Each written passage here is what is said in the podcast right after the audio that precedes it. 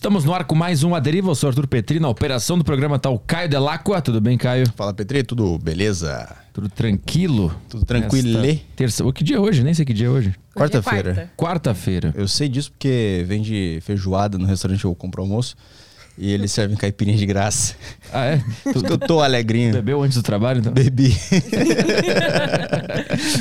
o, segredo pela fel- o segredo da felicidade. É... Manda ver aí. Bom, gente, quem tá assistindo aí ao vivo, acompanhando a Deriva no YouTube, vocês podem mandar mensagem e interagir com a gente através do grupo do Telegram, que é um grupo dos assinantes. Se você assina a Saco Cheio TV, você tem acesso a esse grupo no Telegram e pode interagir com a gente. Assinante lá da Saco Cheio também tem acesso, principalmente, né, aos podcasts exclusivos da plataforma, podcasts que são bons demais pro YouTube. E é isso aí, assina Saco Cheio TV para ouvir esses podcasts e para interagir aqui com a gente no programa. Mandem suas perguntas em áudio, que é muito mais legal. E o pessoal que tá no YouTube aí não precisa mandar superchat, tá? Só mandar uma pergunta boa que a gente vai ler ela independentemente do seu dinheiro. É isso aí? Isso. Então vamos pro programa de hoje, que a convidada é a Eduarda Campopiano, produtora de conteúdo de direita na internet e também bolsonarista. Com certeza. É isso? Sim, senhor. Como é que é ser jovem de direita?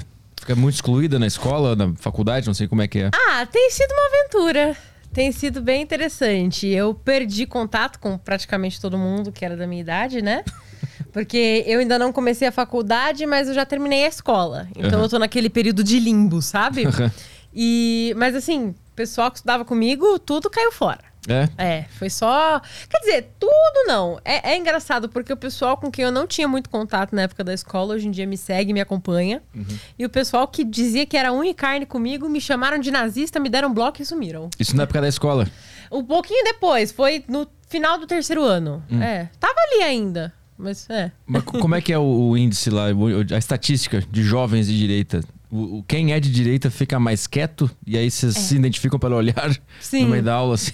É, tipo, a gente fica fazendo mímica, sabe, escondida. Mas, Mas- majoritariamente, é 90% dos jovens lá são, são de esquerda. É, então, principalmente entre meninas. Hum. Tá? Principalmente entre meninas. Os meninos, a galera tende a ser mais, mais de direita. Acho que por questões de discurso feminista, essa ladainha toda. Na escola onde eu fiz o ensino médio, eu tive. é- Era um colégio evangélico. É assim. O método não era evangélico, mas toda a coordenação era. Inclusive, filho de pastor tinha bolsa. E então tinha muito evangélico. Acabou que naquela nessa escola onde eu fiz os dois primeiros anos do ensino médio, como tinha muito evangélico, muito filho de pastor, a galera costumava ser um pouco mais pra direita, principalmente os meninos. Mas em outras escolas que eu frequentei, na época de ensino fundamental e tudo mais, era assim, bem bastante esquerda, mas tem mudado. Tem mudado porque eu tenho percebido que a igreja tem feito um papel muito legal com relação a isso de trazer jovem pra, pra longe da esquerda, né? Tá- tem sido bem legal. Mas quando é que tu começou a se envolver com esses assuntos? Qual foi o, o fato que rolou que fez tu se atentar ao que tava rolando? Foi a facada do Bolsonaro. Ah, foi naquela época? Foi naquela época, foi a facada. Eu tava com 15 anos na época da facada. E. Ah, eu lembro que todo mundo ficou muito doido, né? Porque todo mundo só falava disso. Eu tava, se eu não me engano, eu tava chegando da escola no horário da facada. No horário que eu fiquei sabendo, né? Não no horário da facada, mas quando eu fiquei sabendo. Acho que eu tava chegando es- da escola um dia. E aí ficou todo mundo doido, todo mundo falando disso. E eu lembro que eu coloquei na minha cabeça que, mano, se esfaquearam esse cara, é porque ele cutucou algum vespeiro muito interessante. E aí eu nem eu literalmente não sabia o que significava ser de direita ou ser de esquerda. Eu não conhecia os termos, eu não sabia o que era. Foi muito de uma hora para outra, sabe? Eu foi a facada. Aí eu comecei a pesquisar mais, a partir da facada foi bem progressivo. Eu não virei uma bolsomínia roxa de uma hora para outra. Eu só pensei, pô, legal. Não legal, né? Porque foi uma facada, mas, pô, interessante. Vamos dar uma pesquisada. E aí, aos poucos, eu fui me interessando, fui caindo pro lado de cá. Mas o, o que, que, tu, que, que tu descobriu de, de qual era o papel do Bolsonaro no, no jogo político? É, então, porque eu, eu acabei me interessando pelas pautas dele, sabe? Eu. Até então eu tinha uma concepção meio. hum, das pautas dele de família, essas coisas, de igreja e tudo mais. Mas a forma como ele apresenta tudo isso acabou me cativando, sabe? E aí eu acabei me interessando mais pelos assuntos e eu me descobri muito mais feliz, muito mais é, como eu posso dizer? Eu senti que eu me encontrei muito mais na direita, Uhum. sabe? E aí, a partir disso, tu começou a estudar e aí começou a se envolver. E, e aí, a, a tua escola, o- as pessoas da escola também começaram a Sim. estudar depois da facada. E aí Sim. começou a se dividir os grupos. É, tanto que a gente tinha até. Surgiu, um pouquinho depois disso, uma matéria para debate. Né, que era estudos contemporâneos. É basicamente ciências sociais, é a mesma coisa. Tem algumas escolas que tem. E era a diretora que dava essa aula pra gente por um tempo. E era assim: a gente formava duplas, escolhia um tema, cada tema, cada dupla levava um tema por semana, apresentava uma visão e debatia com o resto da sala, sabe? O pessoal sempre foi muito respeitoso até certo ponto, até eu começar a produzir conteúdo. Enquanto tava ali só dentro da escola, o pessoal era muito respeitoso, mas eu acho que depois que a galera mais da esquerda começou a ver que eu tava com coragem de falar isso na internet e que tava pegando um certo alcance, pegaram uma certa birra de mim. Uma birra que antes não existia. E aí que todo mundo pulou fora mesmo. Mas produzir conteúdo, eu só comecei em 2020. Eu fiquei aí um tempo focando só em estudo antes de começar a, a falar na internet e tudo mais. Produ- O primeiro vídeo que eu fiz, eu lembro que foi sobre aborto. Foi falando sobre causas negativas físicas e psicológicas do aborto para a mulher que faz o aborto. E eu lembro que eu tinha. Pegou o quê? 3 mil visualizações? Para uma pessoa que tinha 800 seguidores, eu fiquei. Fiquei embasbacada, né? E aí aquilo me motivou e eu comecei a fazer conteúdo, começou a pegar um alcance legal. E aí o pessoal foi tudo pulando fora. E aí rolou aquele caso que eu falei agora no começo. Um amigo meu, amigo, né? Eu conheci o menino desde os 5 anos de idade.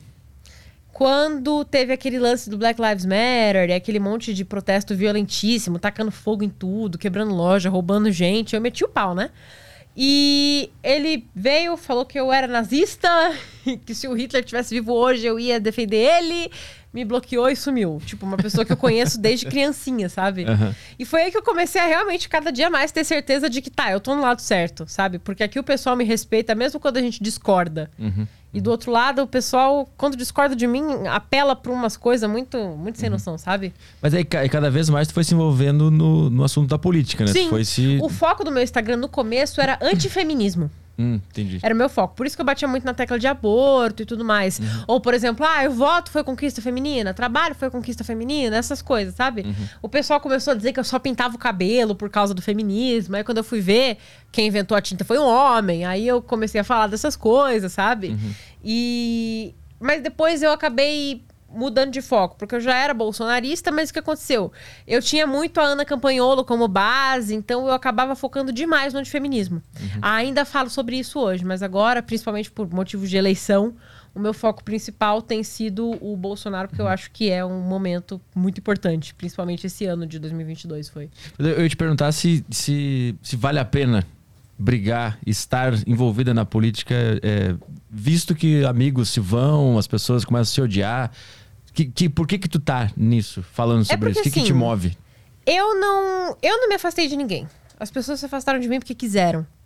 Então eu acho que foi um livramento, foi um esclarecimento, sabe? Porque são pessoas que estavam comigo enquanto eu estava concordando com elas, estavam comigo enquanto a gente estava pensando igual. Não necessariamente isso é um problema, sabe? Mas eu tenho muita gente muito de esquerda na família com quem eu tenho uma relação ótima.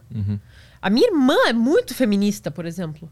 A gente tem uma relação ótima de irmã com irmã, sabe? A gente já passou da fase de brigar por isso, a gente percebeu que realmente não valia a pena, então nós duas paramos de brigar.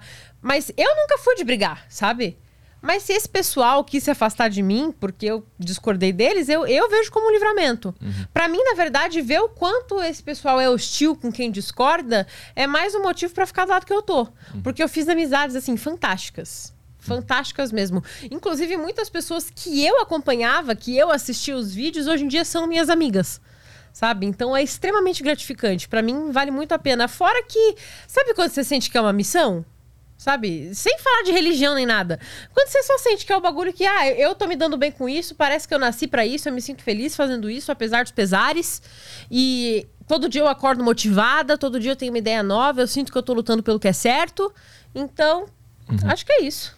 Escolher apoiar o Bolsonaro publicamente é uma. É uma.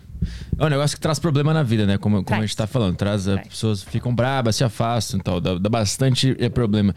O que, ao que, que se deve o ódio ao Bolsonaro? É um negócio meio, meio comportamento de manada? Ou tu enxerga que ele, ele pode ser uma figura odiável?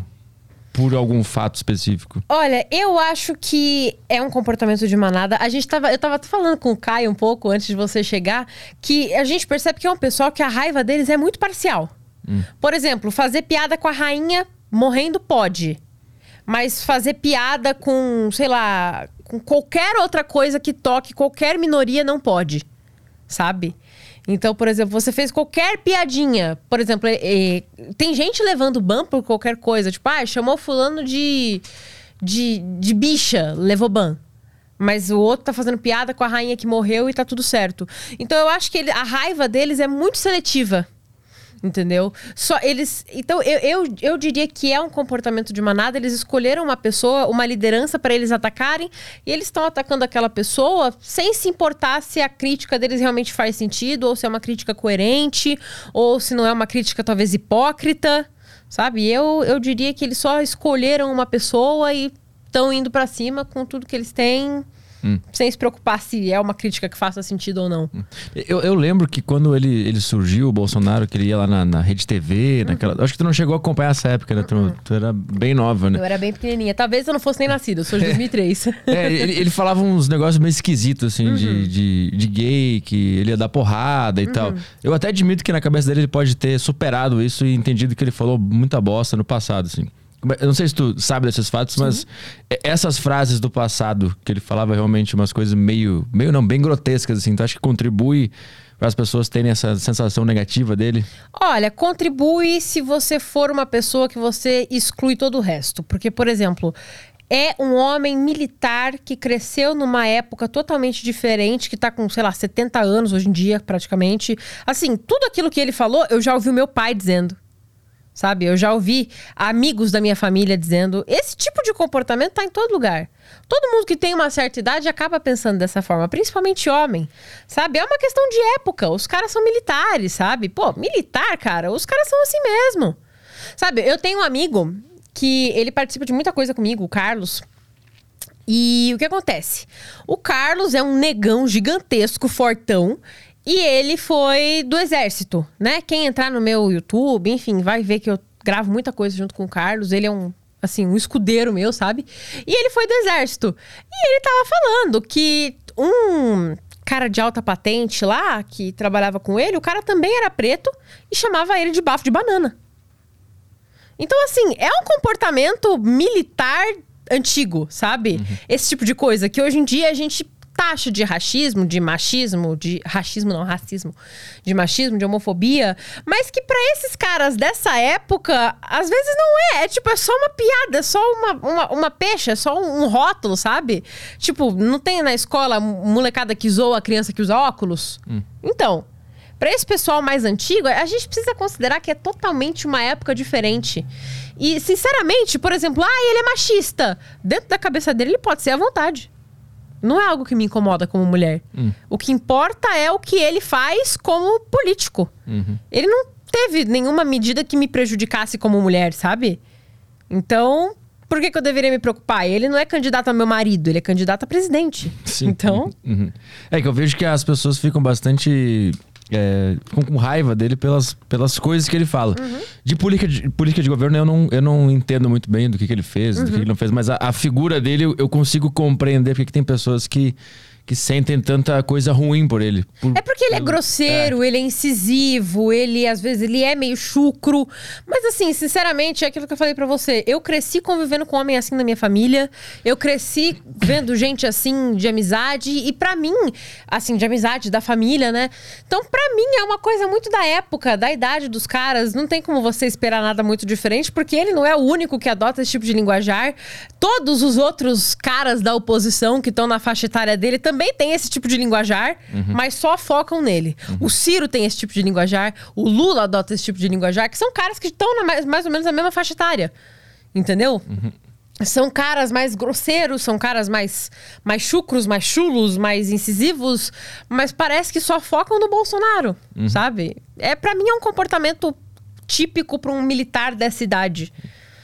Não é um grande problema. Uma das principais críticas é como ele lidou com a, com a pandemia, né? uhum. Falam bastante sobre isso. E aí Sim. tem aquela. Acho que foram, são duas, duas frases dele zombando de quem pegou Covid ou de quem estava sem é, conseguir respirar. Né? Aham. Tem essa narrativa. Qual é a tua visão sobre isso que ele fez? É, então, o que acontece? O, a- é muito engraçado, porque o pessoal que fala, por exemplo, fala muito da gripezinha, né? Falam muito da questão da falta de ar e falam muito do não sou coveiro, né? O não sou coveiro, ele tava nervoso na hora, tava enchendo ele de pergunta e ele mandou essa mesmo. Ele já pediu desculpa por isso. E essa é a única que eu realmente posso dizer que tá. Eu entendo que as pessoas ficaram um pouco chateadas com essa. É a única. Porque de resto, a da falta de ar. Por que, que ele fez aquilo? Ele tava tirando sarro de alguém? Não, ele não tava tirando sarro de ninguém. Ele tava criticando o protocolo Mandetta. O que, que ele fala? Você pega o vídeo inteiro pra assistir, ele fala: Não, porque aí você. Porque ele teve muito desentendimento com o Mandetta até o Mandetta deixar o Ministério da Saúde. Graças a Deus o Mandetta saiu do ministério. Foi um caos enquanto aquele cara tava lá. Não devia nem ter entrado. E ele tava ali naquele período antes do Mandetta sair, onde eles estavam em pé de guerra. Foi que nem um pouco antes do Moro sair, que eles estavam brigando o tempo todo também. Foi mais ou menos a mesma coisa. E o Mandetta mandou aquele absurdo de falar que fique em casa até estar com falta de ar. Não vá pro hospital, a não ser que você esteja realmente sem conseguir respirar. E o Bolsonaro ficou puto com aquilo. E aí, naquela live, ele tava metendo o pau no Mandetta e ele fala: pô, porque o cara fala que você tem que ir pro hospital só quando você tiver com falta de ar. É esse o contexto do vídeo. Entendeu? Só que aí pegam o trechinho dele imitando gente com falta de ar e falam: ah, ele tava zoando, olha só, tava fazendo piadinha. O da gripezinha, se você pega o trecho inteiro, ele fala: não, porque com. É, como disse o médico da Globo, o Drauzio Varela, é uma gripezinha. Ele literalmente parafraseou. O Ah, tava Drauzio tinha falado isso. Um pouco antes da pandemia realmente ficar ruim, chegar no estado que chegou, foi tipo bem no comecinho, tipo, os primeiros casos que apareceram no Brasil. O Drauzio tinha falado que não ia ser algo grave, porque era uma gripezinha e bibibibobobó. E era um dos médicos de maior destaque que a gente tinha falando isso no momento, porque o Drauzio é um dos médicos de maior destaque do, do Brasil. E o Bolsonaro falou isso. O Bolsonaro falou: é, o médico aí da Globo disse que é uma gripezinha. E aí ele entrou naquela do histórico de atleta e tudo mais, que se ele pegasse por ser uma gripezinha, ele não ia ficar ruim e tudo mais. Que foi o que aconteceu. Ele pegou e ele não ficou tão ruim. Entendeu? E, mas foi isso, ele não falou que ah, é uma gripezinha, para de reclamar. Uhum. Ele tava não, citando Ele alguém. tava citando a fala de um médico. Por que, que ninguém foi meter o pau no Drauzio Varela, né? Uhum. Tanto que você vê na sabatina dele da Globo, a Globo só pegou na questão da falta de ar. A Globo nem falou disso, porque eles sabem que foi o médico deles que falou isso. Sim. Sabe? Então eles fingiram que isso não aconteceu, embora a própria esquerda use esse, esse discurso o tempo inteiro. E, a, e a, o slogan de genocida? Assim, a pessoa não sabe o que, que genocida significa, né? Porque genocídio, por definição, você pega um dicionário e é o extermínio calculado e planejado de uma população específica com base em aspectos de raça, ou religiosos ou culturais, ou, se não o extermínio planejado, você colocar essas pessoas sobre condições insuportáveis de viver, ou você impedir que essa população se reproduza. E isso não aconteceu no Brasil. De forma alguma. O Bolsonaro não falou, ó, vamos matar todo mundo de coronavírus que seja preto. Isso não aconteceu. Foi uma doença. Não tem como você atribuir uma doença a genocídio. Uhum. Mas é um A não eles ser usam que eles- a palavra como um exagero, né? Pra, pra falar Então- da irresponsabilidade que, teoricamente, ele, ele teve ali. Bem teoricamente, É. né? Porque na prática não foi. É isso que eu quero saber. O- o- como é que tu vê na prática as, as medidas dele em relação à Em pandemia? julho de 2020, a AstraZeneca já estava sendo negociada. Em julho de 2020, logo que começou, a AstraZeneca já estava sendo negociada.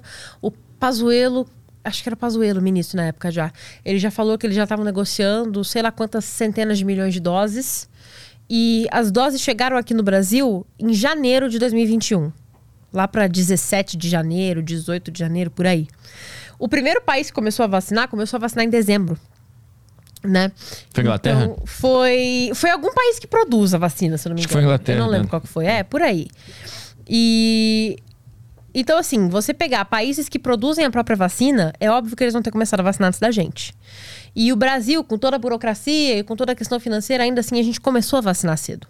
E as doses foram compradas, literalmente toda e cada dose que foi comprada foi comprada com verba federal. E elas foram compradas rápido. Tá, não tem como você dizer que começaram a vacinar em, sei lá, novembro, dezembro, a gente começou a vacinar em janeiro e a gente tá atrasado. Não, não estamos. É Brasil. Não tinha como ser mais rápido que isso, sabe?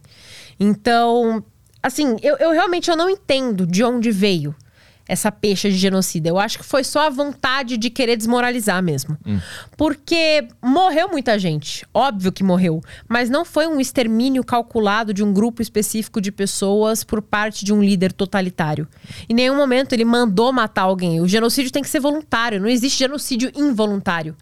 É, o que se diz é que a- as medidas que ele tomou não foram as melhores e aí acabou matando 700 mil pessoas. Mas quais medidas É. mataram 700 mil é, pessoas? eu quero entendeu? entender também o, o, o que que... Esse que é o ponto. Que que o acha que é a crítica? Ah, e ele não tomou a vacina. Tá, mas e daí? Ele não tomou. Eu também não tomei. Você tomou? É, é, um- é uma Entendeu? questão aí. Mas assim, eu, eu não tomei porque ele não tomou. Eu não tomei porque eu não quis. O meu pai tomou. Meu pai é bolsonarista. Uhum. E aí? Entendeu? Eu lembro que ele, fa- ele falava eh, que pra ter cuidado com a vacina, né? Isso, isso é o que ele Sim. falava bastante. sim. Sim, até porque, pelo amor de Deus, teve. Hoje em dia tem casos de crianças que realmente morreram por complicações causadas por pela vacina. Não teve aquela gestante que morreu? Não Depois da sei vacina? Foi uma gestante que ela morreu, eu não lembro qual que foi, eu acho que foi a AstraZeneca agora. E aí foram investigar o porquê e realmente descobriram que é uma vacina que não pode ser dada pra grávida. Hum. Custou a vida de uma mãe e de um filho. Entendeu? Não teve o Bruno Graff, o filho da Arlene Graff, morreu por causa da vacina. O hospital falou, foi a vacina. Ela veio aqui e o YouTube Entendeu? derrubou o episódio, inclusive. Então, pois é, pra você ver como realmente estão interessados em espalhar o que aconteceu. Sim. Então, assim, a questão era: a gente tem muitas vacinas que certos grupos de pessoas não podem tomar. Tem vacina que, se você tem alergia a ovo, você não pode tomar. Entendeu? E não é um problema você fazer estudo pra entender quem pode e quem não pode tomar vacina. E foi isso que sempre foi defendido. Que tudo fosse analisado com muita calma antes de você sair vacinando literalmente todo mundo, porque quem sabe? Se você tem um problema cardíaco, se você tem, sei lá, como é que chama? Aquele negócio dando sangue que pode dar aquele bagulho Co- da perna. coagular? Coágulo, isso. Se você tem propensão a coágulo, se você tá grávida, enfim, isso não foi analisado antes. E essa que era a crítica, entendeu? Porque existe um risco, e esse risco já tá mais do que provado. Teve gente que morreu, sabe? Então, assim, existe um risco e ele tava falando, vamos tomar cuidado com esse risco. Mas em nenhum momento ele falou, não, vocês não vão tomar porque eu não quero. Ele não impediu a vacinação Ele não impediu, pelo contrário, ele comprou. Em janeiro a gente já tava vacinando. Uhum. A vacinação contra a Covid-19 no Brasil iniciou no meio de janeiro de 2021. E a, tem a frase do jacaré em tudo isso aí, né? Nesse, Aham. nesse meio todo aí. Sim. É nesse contexto que entra essa, essa frase. É, é porque assim, é exatamente isso. Ele falou, eu vou tomar e eu não sei o que pode acontecer comigo. Vai que eu viro um jacaré. Uhum. Entendeu? Por quê? Porque você não sabe o que. Se você tem alguma condição que pudesse acarretar algum efeito colateral. A gestante que tomou e morreu não sabia que o fato de ela ser uma gestante ia matar ela se ela tomasse a vacina. Hum. Então não tem como você tirar a razão dele nesse caso. Foi. Transformaram isso numa piada, porque ele usou um termo aí, né? Ai, jacaré. Tá, ok, beleza. E transformaram isso numa piada, disseram que talvez fosse falta de sensibilidade dele de novo, enfim. Mas, assim, sinceramente, ele não fez nada que impedisse as pessoas de se vacinarem, pelo contrário, sabe? Ele foi. O que ele podia fazer era comprar a vacina e distribuir verba, certo? Porque o Supremo Tribunal Federal atribuiu aos estados a responsabilidade por manejar a verba recebida da pandemia e não ao governo federal. Então, cada governo do estado manejou da forma que achou melhor. Aí a gente teve a CPI, teve hospital literalmente com parede falsa, com respirador escondido sem ser usado, e a CPI nem passou perto de investigar isso.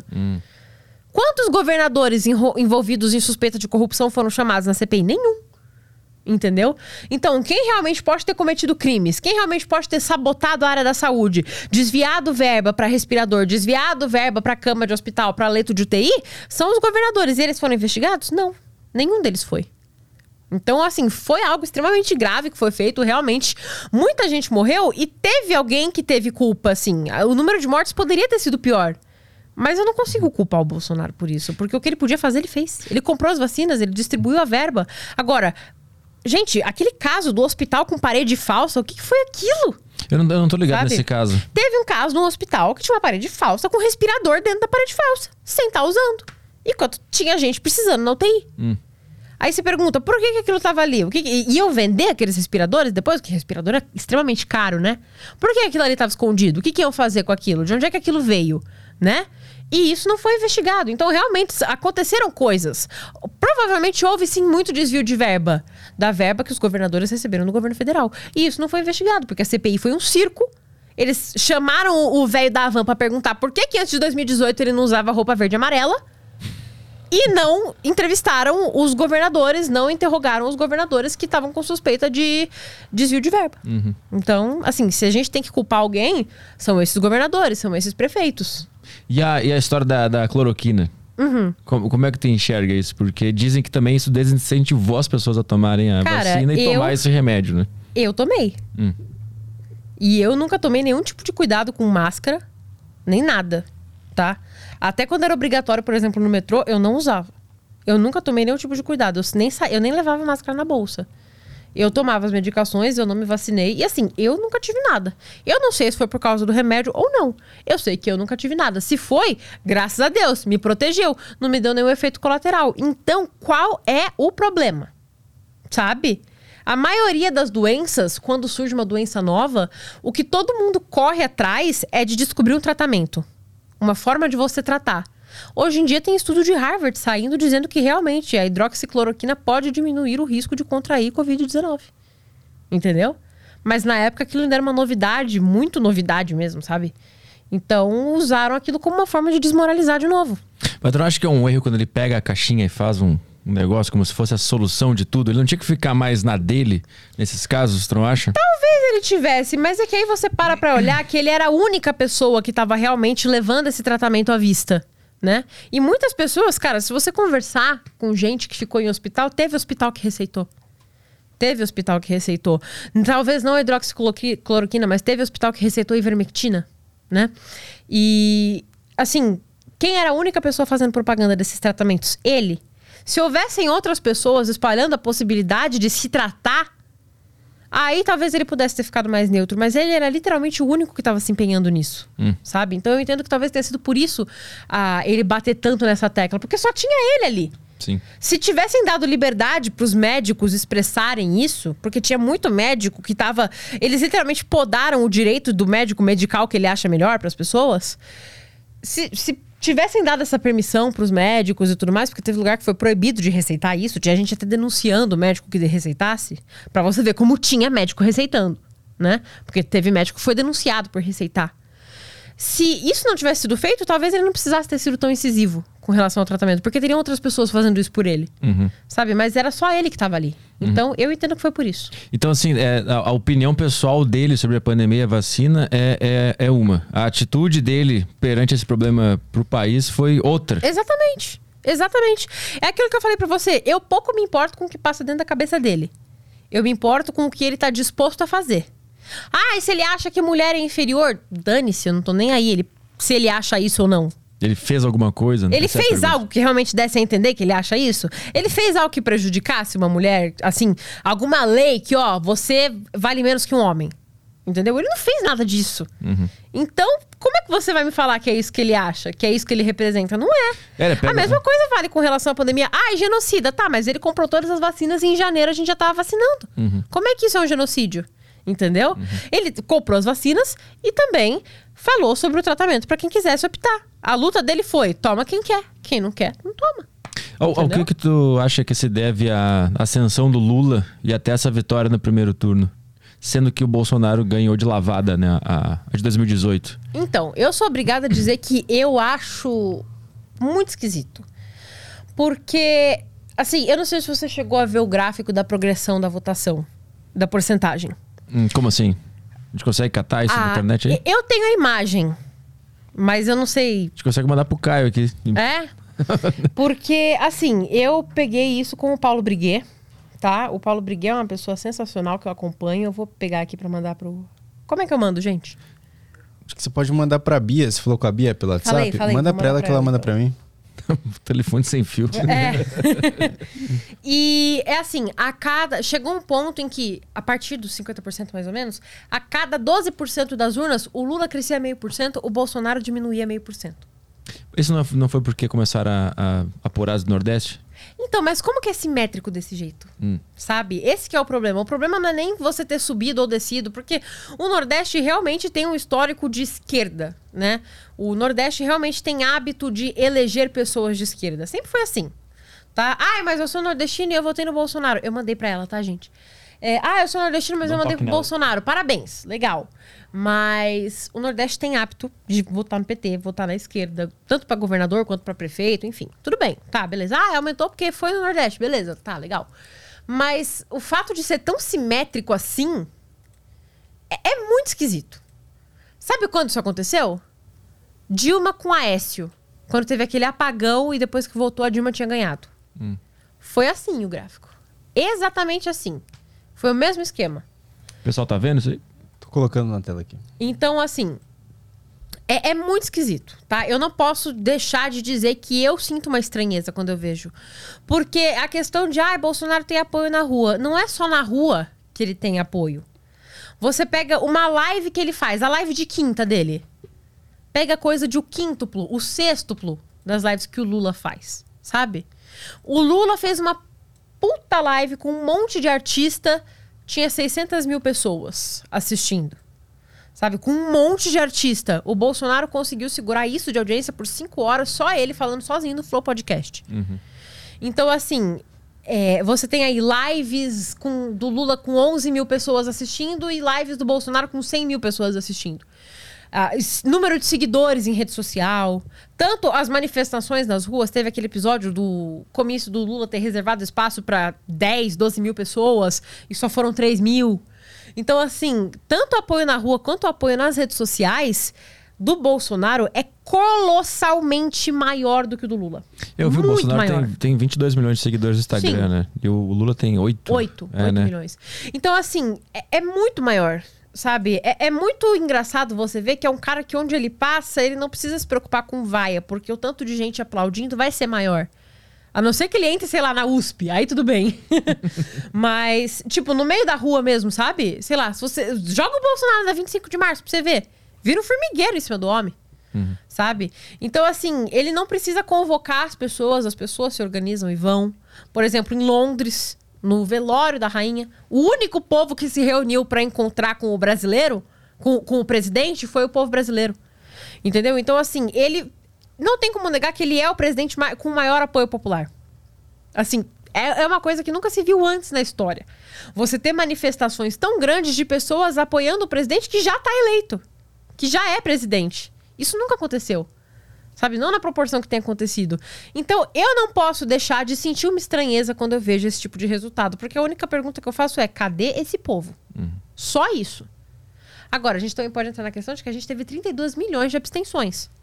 O que é uma coisa, assim, gravíssima. Porque você vai ver todos os países ao redor, né?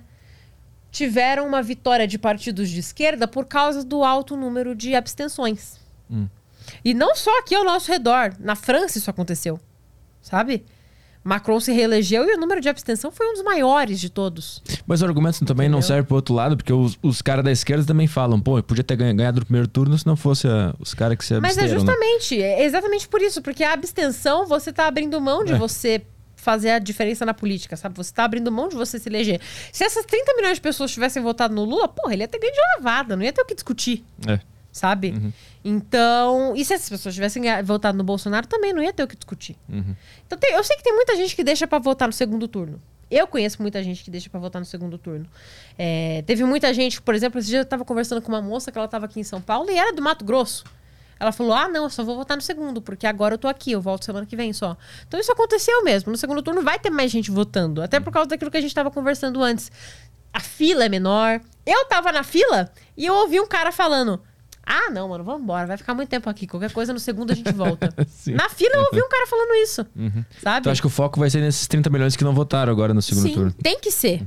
Tem que ser, porque, sinceramente, assim, voto de Simone Tebet ou voto de Ciro Gomes, por exemplo, é difícil dizer pra onde vai. É difícil porque eu conheço muita gente que é de direita, mas tem birra com o Bolsonaro e vota no Ciro. Aí agora o Ciro tá pendendo pro lado do PT. Essa pessoa vai fazer o quê? Ela vai seguir o que o candidato dela tá fazendo ou ela vai pro lado mais próximo do dela mesmo? Então é difícil dizer pra onde esses votos vão. Por isso que eu acho melhor a gente focar na abstenção. Vamos mostrar ali o gráfico para o pessoal, para eles, eles verem do que a gente está falando.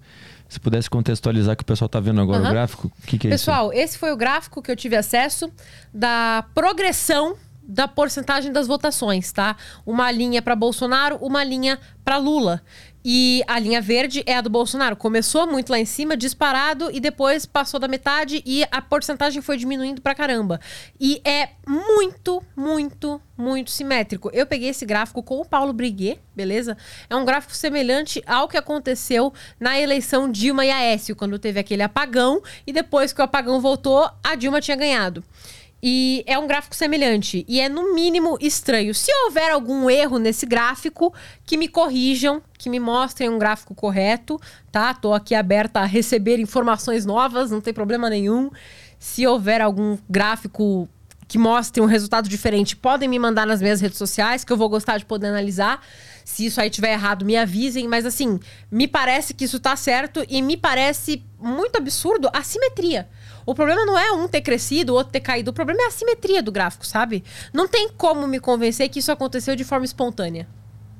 Da onde que é esse gráfico? Qual é a fonte? Eu peguei no perfil do Paulo Briguet. E sabe da onde que ele tirou? É, é assim, é um Excel com os valores. Alguém tava acompanhando ali na alguém mesmo hora. produziu por É, alguém própria. mesmo fez ali na hora, tipo, ah, em tantos minutos de votação a apuração tava com tantos por cento, depois Entendi. tava com tantos. É um gráfico que qualquer um pode fazer se tiver acompanhado ali a Saquei. apuração na hora. Ele gerou o gráfico pra ver como é que tava Sim, ali. Tava sim. assim. Uhum. Se alguém tiver um gráfico que mostre uma, uma informação diferente, pode me mandar nas minhas redes sociais. Eu Uhum. vou gostar de receber. Essa parada da, da, da urna também é uma coisa que pegam bastante no pé do, do Bolsonaro, né? Que Sim. falam que ele é, ataca a democracia quando ele desconfia da urna eletrônica, né? Eu Uhum. Sim. também acho que isso é um, é um certo exagero também, eu entendo o ponto, mas como é que tu, tu explica esse, esse, essa desconfiança das urnas por é, parte a do Bolsonaro? desconfiança da urna é algo que está em pauta desde 2011, né? Diferente do que a maioria das pessoas acha, não é uma pauta recente. É algo que tem sido pautado. Em 2011, era para ter sido posto em prática em 2014. Aí foram lá e. STF foi lá e impediu de ser posto em prática o comprovante impresso, né? Aí, em 2015, era para ter sido posto em prática para a próxima eleição, que acho que seria de 2018. Foram lá e cortaram de novo. E aí agora teve a da última vez que tentaram fazer de novo. Então tem sido uma pauta muito frequente porque tem tido suspeitas há bastante tempo. Toda eleição, seja eleição nacional, seja eleição municipal, você vê pessoas dizendo que tiveram problema na hora de votar. E não necessariamente só pro lado do Bolsonaro, tá? Não necessariamente. Eu mesma, lá na minha cidade, nas eleições municipais, deu até polícia num colégio porque tinha uma urna que eles não estavam conseguindo votar no candidato que eles queriam. Tiveram que trocar a urna pra conseguir votar e tudo mais. Foi um rolê. Então, assim, a urna é uma máquina.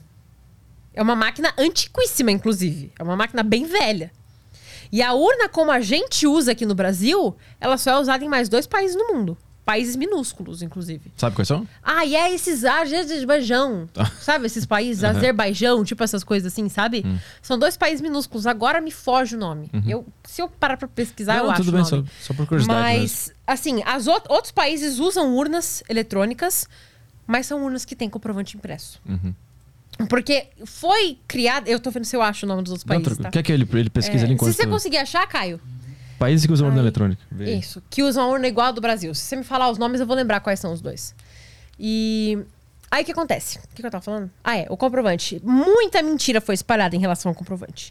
Eu lembro que na época que isso tava em pauta, lá pra agosto do ano passado, eu fiz uma enquete no meu Instagram e eu perguntei: como o voto impresso auditável, o eleitor leva o comprovante pra casa?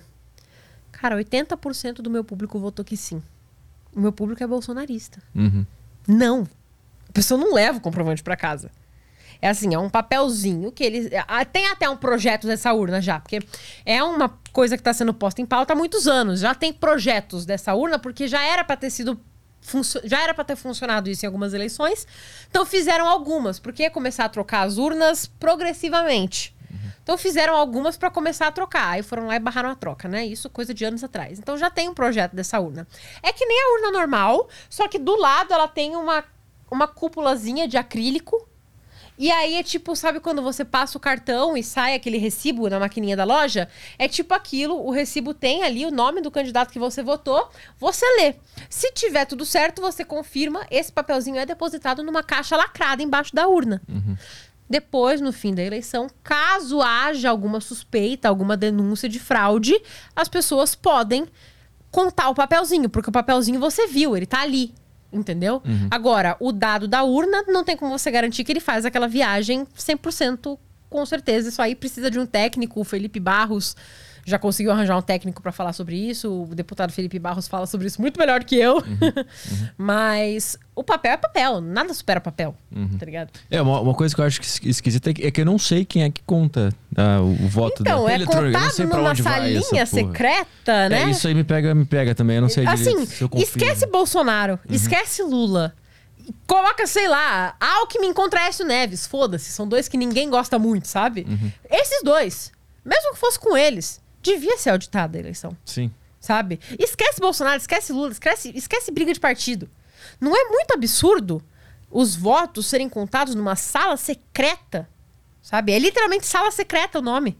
É, eu, eu É acho esquisito absurdo. também. Eu acho que É seria absurdo. interessante se, empresas terceirizadas pudessem ter acesso também para fazer a sua própria contabilidade. Sim, pra fazer também, né? auditoria, sabe? É, é. Tentar, teve alguns partidos, eu acho que o próprio PL tentou contratar uma empresa de auditoria e não permitiram Hum. que essa empresa fosse contratada.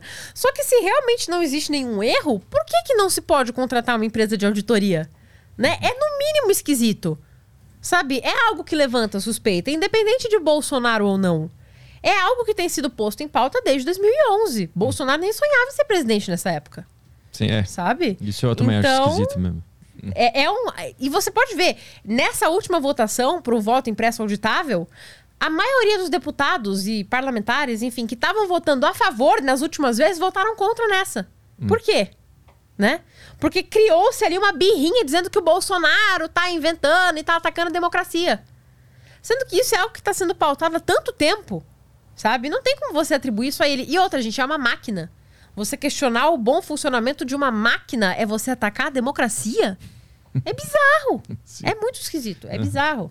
O- Hoje a gente teve a, o apoio do FHC ao, ao Lula, né? Eu pra acho. surpresa de zero pessoas. É, eu queria ouvir tua opinião sobre isso. Acho que isso contribui com a teoria é, dos bolsonaristas de que tudo sempre foi um grande teatro, né? Sim, a teoria do Teatro das Tesouras surgiu lá com o Brasil Paralelo, né?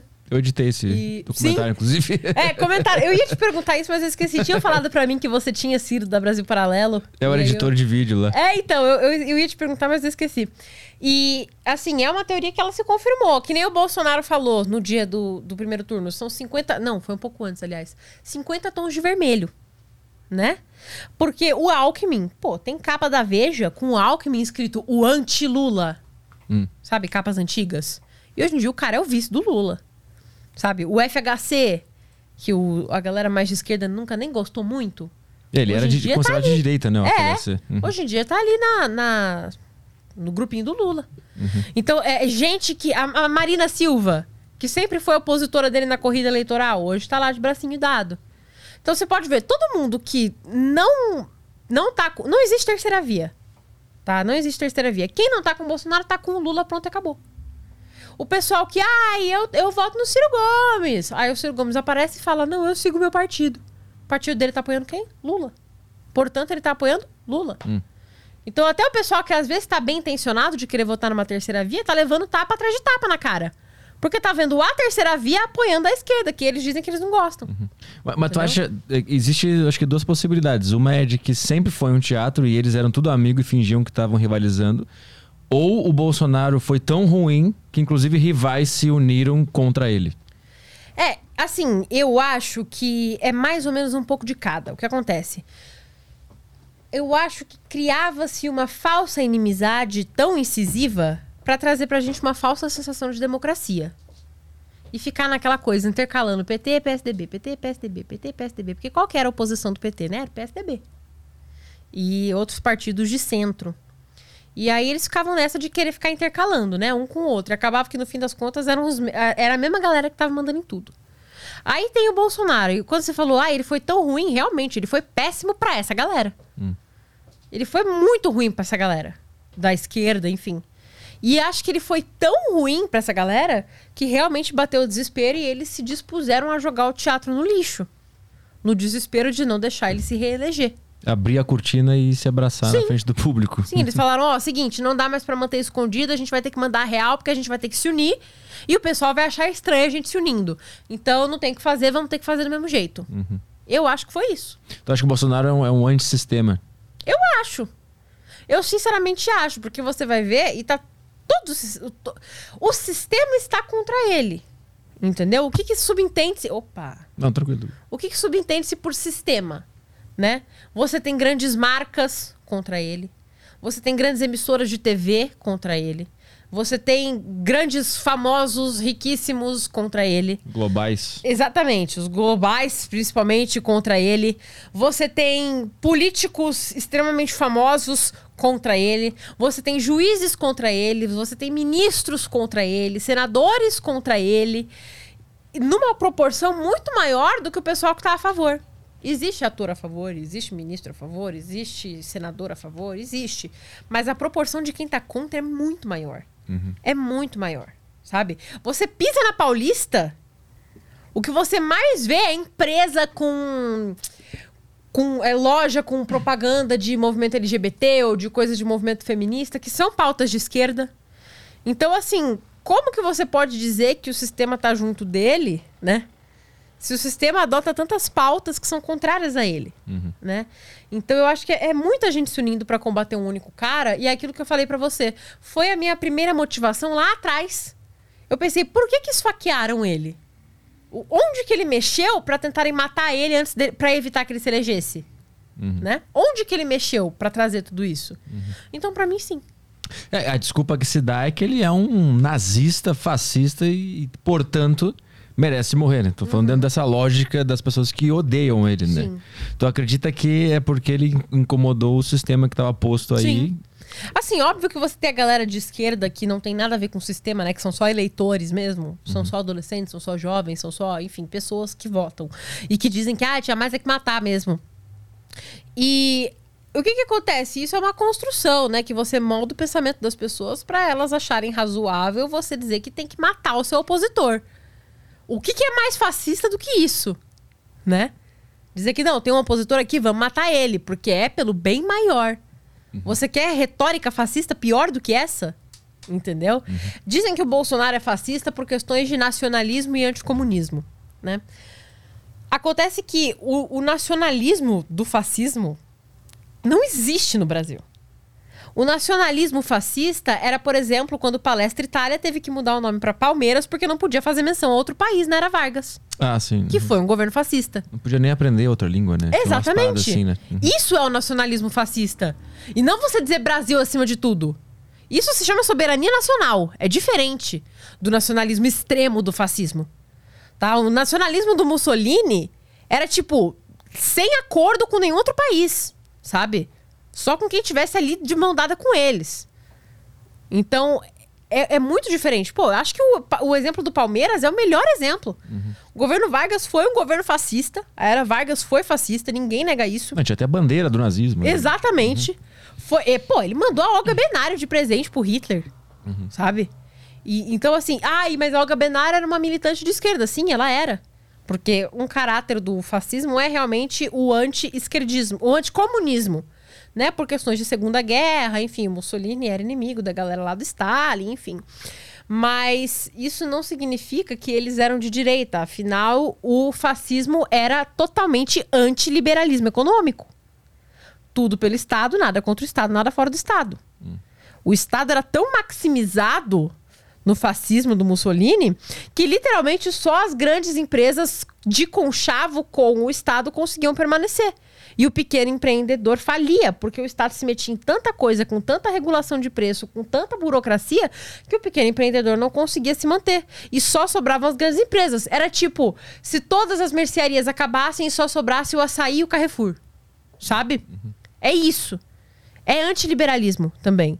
Então, o fascismo, ele não dá pra você dizer que ele é de direita, não dá pra você dizer que ele é tão à esquerda também. Tá? Ele é um caso à parte. Ele né? é um caso à parte. Ele não é uma teoria tão específica assim. Não existem livros e livros e livros e livros e livros sobre o fascismo. A gente tem o livro da teoria fascista, que é do Mussolini com um outro rapaz que eu esqueci o nome, mas enfim, tá na capa do livro, é só procurar. E os dois eram militantes socialistas antes. O Mussolini escrevia para um jornal que chamava La Lotta de Classe. A luta de classes em italiano. É, ele foi preso por um tempo, porque ele se meteu com umas brigas com os militares. Quando ele foi solto, o Partido Socialista colocou ele na frente de um jornal que chamava Avante. Né? E por que, que ele foi expulso do Partido Socialista? Porque ele era a favor da Itália participar da Segunda Guerra. E o Partido Socialista era contra a participação da Itália. Ele era intervencionista, né? Na, ali no contexto da Segunda Guerra. E aí ele foi expulso por isso. E aí ele funda o Fácil de Combatimento, que é meio que o grupo dele, que depois de alguns uns dois, três, quatro anos vira o Partido Fascista. E aí ele assume o poder, enfim, aí desenrola tudo aquilo. Então é uma coisa totalmente à parte. Não faz sentido você atribuir ao Bolsonaro. E nazismo, acho que eu nem preciso falar do porquê que não faz sentido, né? Porque. É, muito exagerado, Pelo é amor muito de Deus, exagerado. nazismo é muito exagerado. Sim, sim. É, é- é muito exagerado. Sim. É, antissemitismo? Você quer atribuir antissemitismo ao Bolsonaro? Pelo amor de Deus. É, esses exageros aí eu acho que, que atrapalha a oposição do, do Bolsonaro. né? Tem que É, ficar é. muito longe da. É, é, tá- da é, assim. Uhum. totalmente desconexo.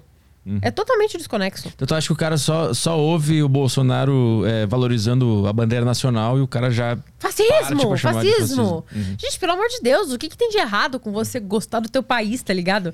É que assim, o patriotismo. O patriotismo e até o nacionalismo, não o extremo do fascismo, mas o nacionalismo ali normal, né? A soberania nacional, econômica, enfim. É algo ao qual a esquerda sempre se opôs. Por quê? Porque a esquerda tem planos de unificação. Entendeu? Você, se você pegar o plano de governo do Lula, a versão oficial ele não quis lançar a- antes do fim da eleição. Ah, eles não, não divulgaram? Não, eles divulgaram uma versão, mas ela não é a versão final. Se você baixar um PDF de 21 páginas, é toda a coligação, né? PT, PSOL, PCdoB, Rede, Solidariedade, enfim. É toda a coligação e eles fizeram um PDF de 21 páginas, né? Mas eles alteraram aquilo depois e eles não publicaram a versão alterada e eles disseram que eles não vão publicar antes do fim da eleição. E tem um, um. Lá pro final, eles começam a falar sobre unificação da América Latina, né? É unificação de moeda, essas coisas aqui na América Latina. Por quê? Porque você. o- Aqui ao nosso redor, todos os presidentes são parceiros do Lula. Então é de se esperar que ele realmente busque uma unificação. E essa unificação vai totalmente contra o discurso do Bolsonaro de manter a identidade nacional, a soberania, enfim. Então a esquerda, ela sempre teve esse discurso de. Tem literalmente nova ordem global escrito no plano de governo do Lula. Eles não usaram mundial para não ser exatamente o que a gente fala, né? Mas eles usaram nova ordem global e eles falam de unificação da América Latina nesse parágrafo. Então, assim, o- a esquerda sempre se opôs ao patriotismo. Porque eles sempre tiveram aquela coisa do imagine all the people, né? Todo mundo de mão dada, não existe fronteira. Enfim, soberania nacional acabou, todos os países são a mesma coisa, a mesma moeda, enfim. A Internacional Socialista. E isso, isso, já começa aí. É uma coisa muito antiga. Então é um discurso de esquerda antigo e é um discurso que vai de encontro com o que o Bolsonaro fala. Então as pessoas usam desse discurso dele para taxar de fascista porque a esquerda não gosta de patriotismo. Hum, porque tá interrompendo Entendeu? o plano deles. é isso? É. E aí eles pegam a galera que é mais desavisada, que não tem muita noção do que, que teria sido fascismo, e a pessoa acaba acreditando. Ah, eu não vou votar nele porque ele é fascista, então. Entendeu? Mas cadê o fascismo? Que até hoje eu não vi. Tu, acha, tu acha que tem chance se o Lula ganhar de o Brasil virar socialista ou comunista e começar a ir por esse caminho? Então, é. Depende. A gente teria que ver o plano final pra saber o que, que teria que acontecer, mas eles são muito democráticos, eles já falaram que eles não querem divulgar o plano de governo deles final antes do fim das eleições, mas enfim. É, a questão é, economicamente, eles adotam políticas de esquerda. Políticas que podem aumentar a inflação, políticas que podem falir propriedades, falir pequenos comércios, que é o que tem acontecido com a Argentina, por exemplo. Eles têm planos de taxar grandes fortunas, por exemplo. O que, que taxar grande fortuna faz? Os empresários param de investir no país. Os empresários se mudam para o exterior. A gente fica sem grande fortuna aqui no país. Quem se ferra? O trabalhador. Então, são medidas econômicas que são medidas à esquerda. São medidas, sim, socialistas. E eu não vou dizer comunista, porque eu acho que comunismo é um exagero. Porque nem os comunistas conseguiram alcançar o comunismo, né? Porque o comunismo é aquele estágio de abolição do Estado, enfim. Eu acho que é muito exagerado, é totalmente utópico. Ninguém nunca vai conseguir alcançar esse Estado, mesmo que queira.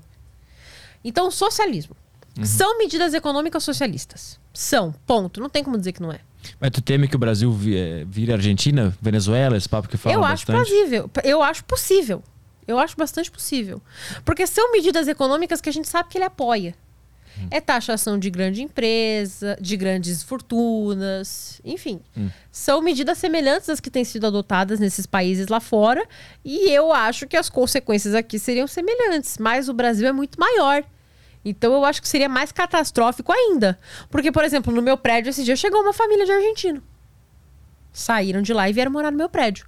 Entendeu? Só que aí a gente, a gente tá sendo o asilo pra essa galera. Se essas mesmas políticas chegam na gente, vai fazer o quê? Esse pessoal vai fugir pra onde? A gente vai fugir pra onde? Entendeu? Então é muito complicado. E eu não sei, eu fico pensando se, se o, o- o Lula quer que isso aconteça.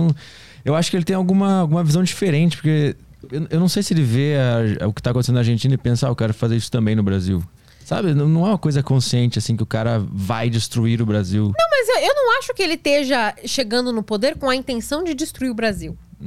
Eu acho que ele tá chegando no poder com a intenção de implantar o sistema econômico no qual ele acredita. Uhum. Que é um sistema econômico com capacidade pra destruir o Brasil. É que eu vejo muito, de, muito discurso na política de que o outro lado é um mal. Ele, Sim. ele quer causar o mal intencionalmente. Tu não acredita que Não, ele eu seja não mal? Uhum. acho que é algo intencional. Eu acho que é uma briga de poder, mas eu não acho que nenhum deles pense, nós vamos destruir o Brasil, hahaha.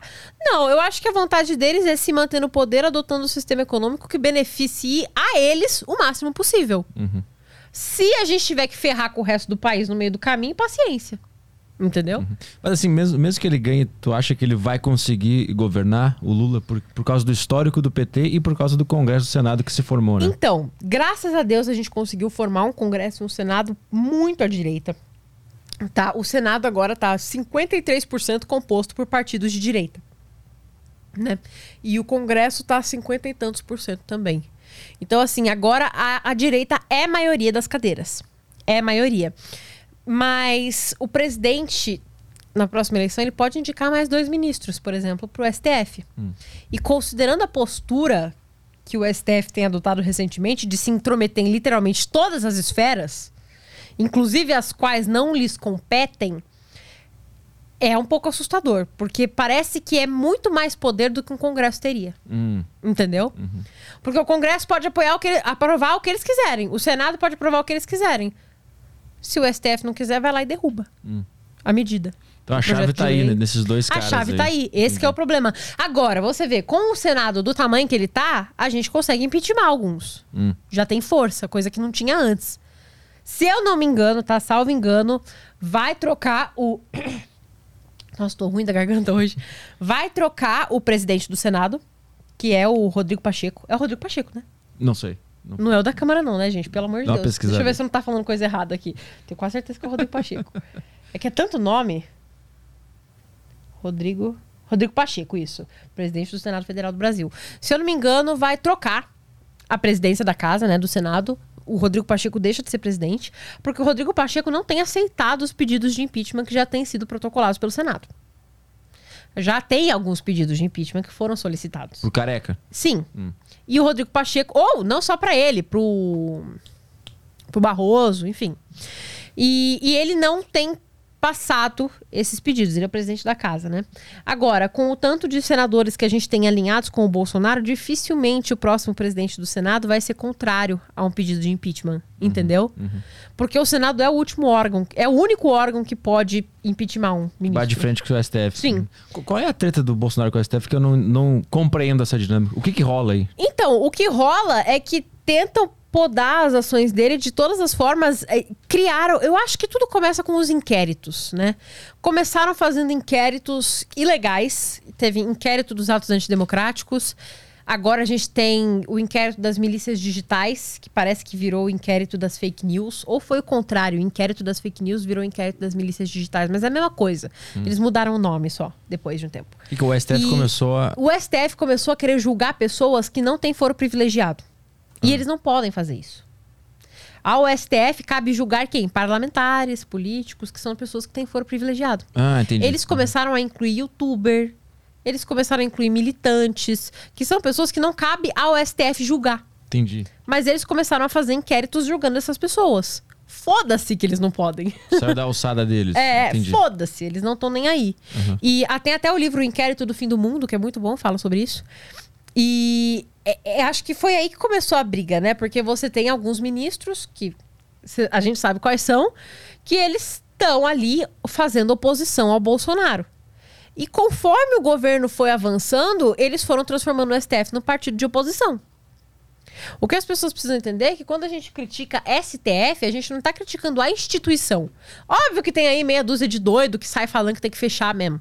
Óbvio, sempre vai ter. Em todos os lados vai ter a galera mais extrema que acha que tem que chutar o balde, né? Mas a gente, inclusive o Bolsonaro, ninguém tá criticando a instituição. A gente critica as atitudes de certos ministros que estão exercendo o cargo lá. E são seres humanos, eles são passíveis de crítica. Ninguém é incriticável, né? Principalmente sendo poli sendo ali pessoas que estão exercendo, eles estão politizando o direito, né? Eles estão politizando ali o, o, o direito, né? Como juízes, né?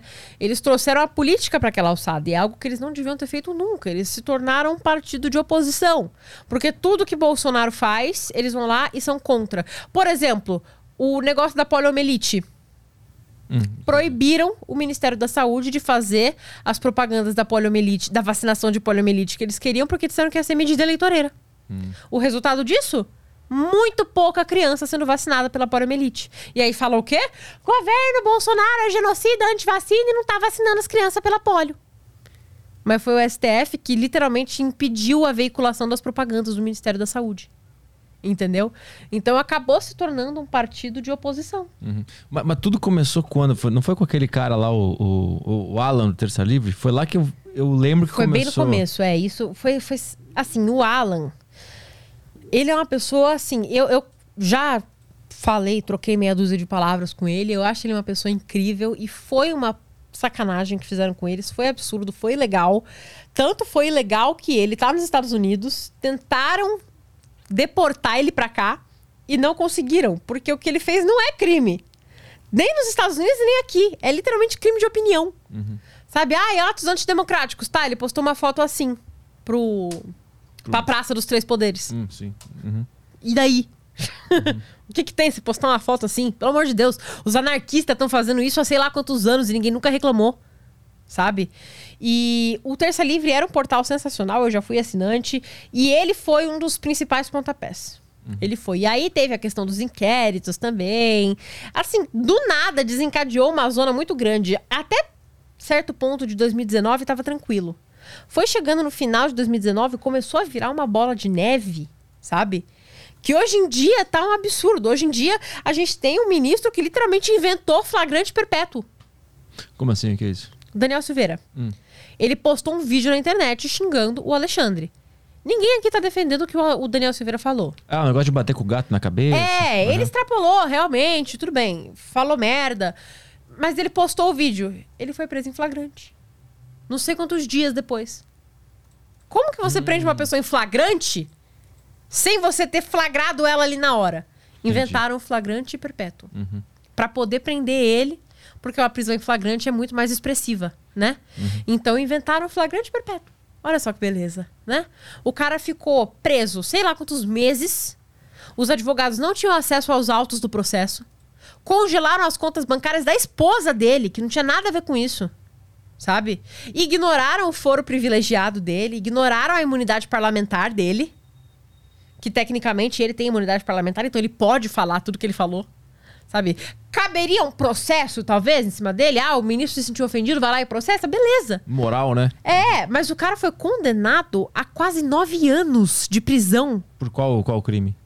Ai, eu, eu não lembro qual foi o termo que eles usaram, se foi ato antidemocrático, ameaça à democracia, é alguma coisa assim, sabe? Sim. O cara foi condenado a nove anos de prisão por um vídeo no YouTube, falando que quer dar um tapa na cara do ministro.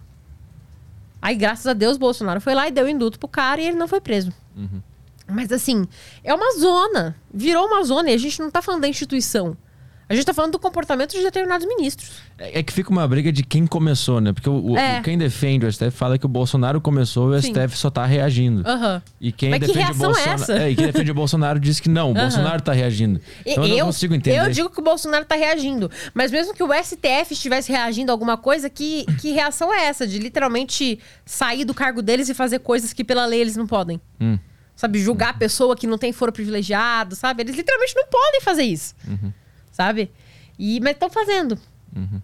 E, e aí, quando chega um impeachment, um pedido de impeachment lá no Senado, o presidente do Senado fala: não, não vamos levar pra frente. E fica nessa. Eu tô sentindo que então ano que vem, é, independente de quem ganhe, vai ser, vai ser mais confusão ainda. Vai, ano que caos. vem vai ser tiro, porrada e bomba. Li- não literalmente, pelo amor de Deus.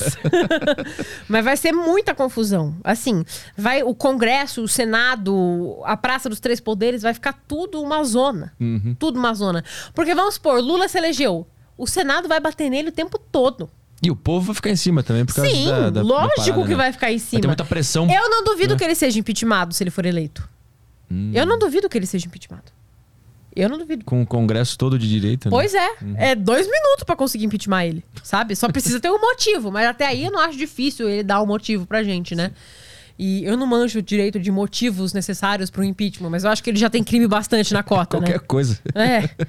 E. Esse cara ficou em cima. É, se, quando se trata de Bolsonaro, é literalmente qualquer coisa. Ele tem, tipo, quase 200 pedidos de impeachment contra ele já. Ah, é? É. Algum andou? Não, porque é tudo uns pedidos muito absurdos. É tipo, ai, ele falou que a esposa do Macron é feia, impeachment. É mesmo? Sabe? É umas coisas assim. E relativizaram demais o impeachment. Uhum. Mas eu acho que o Lula não seria difícil impeachment ele. O problema é o vice dele, né? É. Que aí se sai o Lula, fica o 2.0. Alckmin. É. Então, hum, é difícil. Mas assim, eu tenho fé de que o Bolsonaro ganha. Tu acha que tem como virar? Eu, eu acho que tem. Eu acho. É aquilo que eu falei, eu já acho muito suspeito. O, o resultado desse primeiro turno eu acho suspeito. E eu acho que se há algo que pode ser feito em relação a isso, já deve estar sendo feito. Pra averiguar se ocorreu alguma irregularidade, alguma coisa. Eu acho que se tem como fazer alguma coisa, já deve estar sendo feito lá por dentro e a gente não sabe. não Eles não ter- devem colocar a público pra não gerar aquele burburinho, né? Não ia ter aquela apuração é, paralela do- dos militares? Então, eu acho que deve estar rolando alguma coisa, assim. E a gente vai ficar sabendo nos próximos dias se rolou alguma coisa ou não. Mas, independente de ter rolado ou não, vamos supor que realmente o Lula teve mais votos de fato. Cara, eu acho que dá pra virar. Porque aquilo que a gente tava conversando foram o quê? 6 milhões de votos? De diferença, né? É. Tem 30 milhões de abstenções. Então, assim, se cada um virar um voto, não é difícil, sabe? Esses dias eu tava no Uber e tudo bem que Uber muda de, de, de candidato o tempo todo, né? De acordo com o passageiro. Mas, é, mas o cara falou que ele não sabia em quem votar, ele perguntou se eu tinha cola. Ele pediu a minha cola. Ele ia copiar os seus votos. Ele copiou meus números, catou um papel, falou: não, pra presidente você vota em quem? Pra senador você vota em quem? Pra deputado você vota em quem? E eu passei meus candidatos pra ele, ué. Entendeu? Então, assim, não é difícil você virar voto. Uhum. Principalmente de quem tá indeciso. A galera do Ciro, por exemplo. O partido do Ciro tá apoiando o Lula, mas eu acho difícil um eleitor de Ciro Gomes apoiar o Lula. É que ele é sobre, antes de tudo, ele é antipetista, né? O cara que É. vota no Ciro, né? O pessoal que gosta do Ciro é antipetista. É. Entendeu? Então, agora, o pessoal que vota na Tebet, por exemplo, é as feministas, do mulher vota em mulher, né? Mas Aí não é um já acho- feminismo raiz, né? É um negócio meio. Foi meio oportunista esse feminismo. Cara, dela, o né? feminismo, ela fala que ela é feminista cristã. É, que eu feminismo é esse? Acho que tem muita gente que, que votou nela que vai, vai pro bolso, não sei. Então, eu, eu acho que não. É? Eu acho que não. Eu acho que talvez seja um pessoal que acabe votando em branco também. Hum. E o pessoal do Padre Kelman vai pro Bolsonaro, óbvio. É. Mas aí são o quê? 200 mil votos, mais ou menos. É pouca coisa. É, né? Foi, foi surpreendente até a votação Foi. dele, né? Ele ficou um pouco à frente da, de uma galera ali. É, foi mais do que o Emael. É. O Emael, tadinho. cara. Coitado, acho que ele foi o menos votado. Bonitinho o Emael. O Caio votou no Emael. Caio é, Cristão. é. Ele vota em qualquer um que seja cristão. E, mas eu acho que dá pra virar. Eu acho que dá. A gente vai fazer um trabalho bem intenso nesses próximos dias. a galera da base. Pode deixar com a gente que a gente vai fazer um trabalho bem intenso. E tem muita coisa sendo organizada, a gente está planejando manifestação, enfim, tem bastante coisa acontecendo, vai ser legal, vai dar para virar. Eu, eu tenho fé de que o Bolsonaro ganha. Eu tenho fé, acho que a gente não vai morrer na praia, não. Como é que é a relação da, da do Bolsonaro, do governo e da família com vocês, que são influencers que defendem ele? Tem relação ou é tudo independente? Tem relação. É? Tem, assim, é, é uma relação de companheirismo, de apoio, sabe? Por exemplo, o Eduardo. O Eduardo me chama de Xará, né? E ele compartilha vídeos meus vez ou outra. Ele, esses dias eu tava gravando live, ele entrou numa live minha, deu uma conversada, sabe? Ele, quando eu tô em algum evento junto com ele, ele me chama. Esses dias ele mesmo postou uma foto comigo nos stories dele, sabe? Uhum. Ele pediu pro assessor dele fotografar a gente e tudo mais. E, e tem esse apoio, sabe? Eu tenho bastante contato com o irmão do Bolsonaro, o Renato por causa da região, né? Ele é do Vale do Ribeira e eu sou da Praia Grande, ali do lado.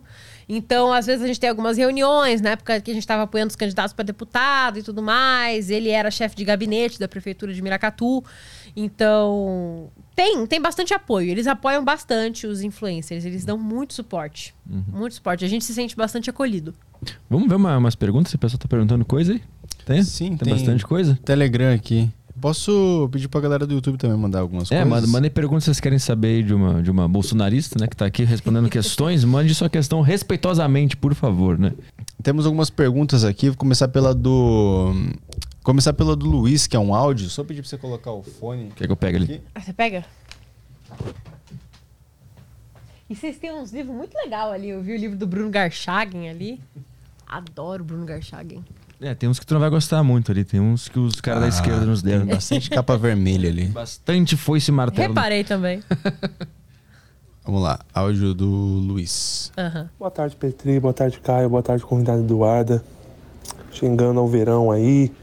Bastante jabuticaba, bastante manga, hum, bastante jabuticaba fruta. é bom. Mas vamos ao que interessa, que, que é a mudança do nosso país, né? Eleição presidencial, que não é algo que eu acredito tanto, não.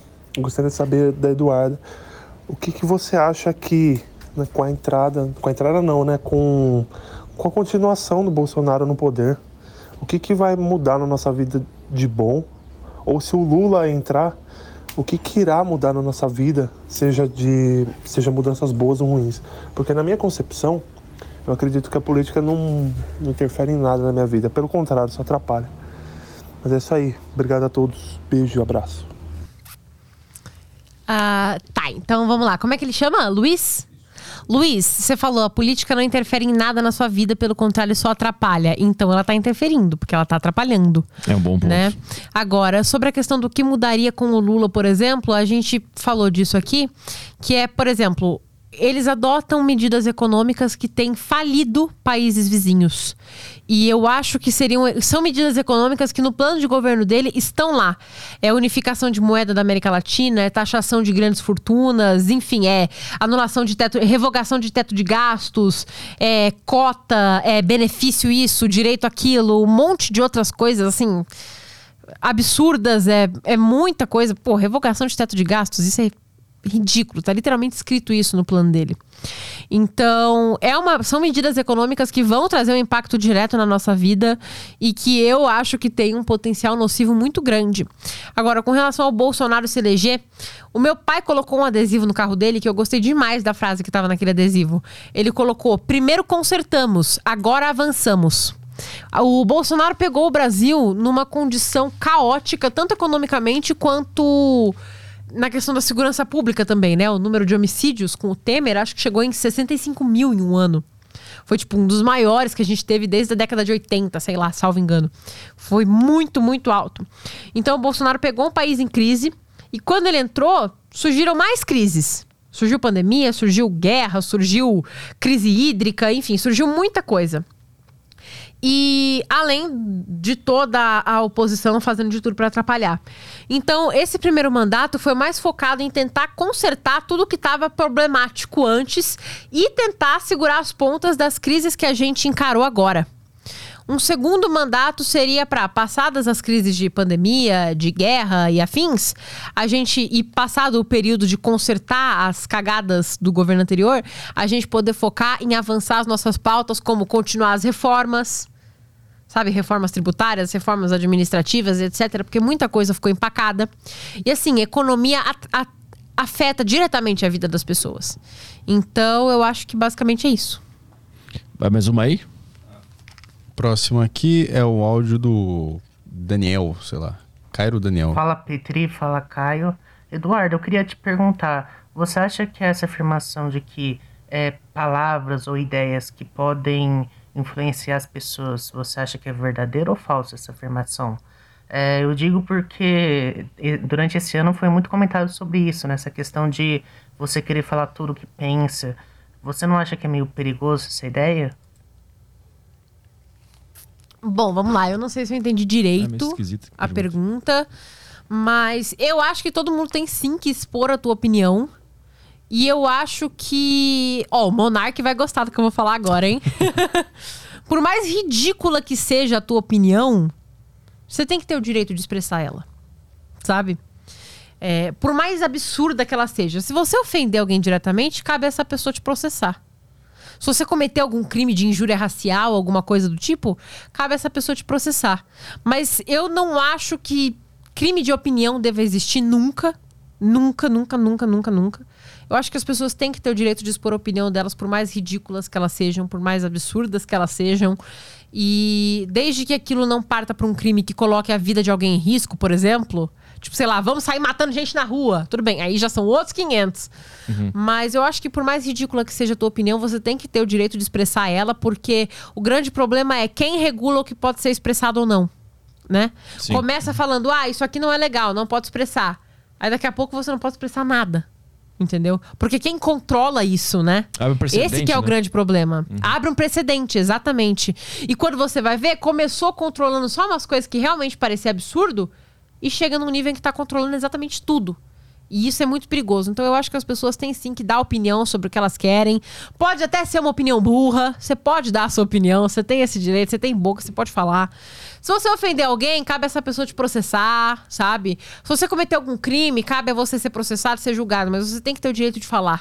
Você não pode ser censurado. Uhum. Eu acho isso. Não sei se foi isso que você quis dizer com a sua pergunta, eu não entendi muito bem, mas eu acho isso. O Guilherme mandou uma aqui. Deixa eu só achar. É áudio? Não, é, dele é texto. É, você não acha um pouco precipitado definir sua posição política devido à facada, que pode claramente ter sido forjada, ou mesmo devido a uma certa raiva de um pequeno conjunto de pessoas de esquerda que não representam a totalidade dos ideais de esquerda? O que você já leu sobre a esquerda?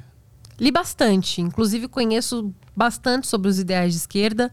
Comecei o meu estudo focando principalmente em feminismo, que é um movimento político revolucionário de esquerda.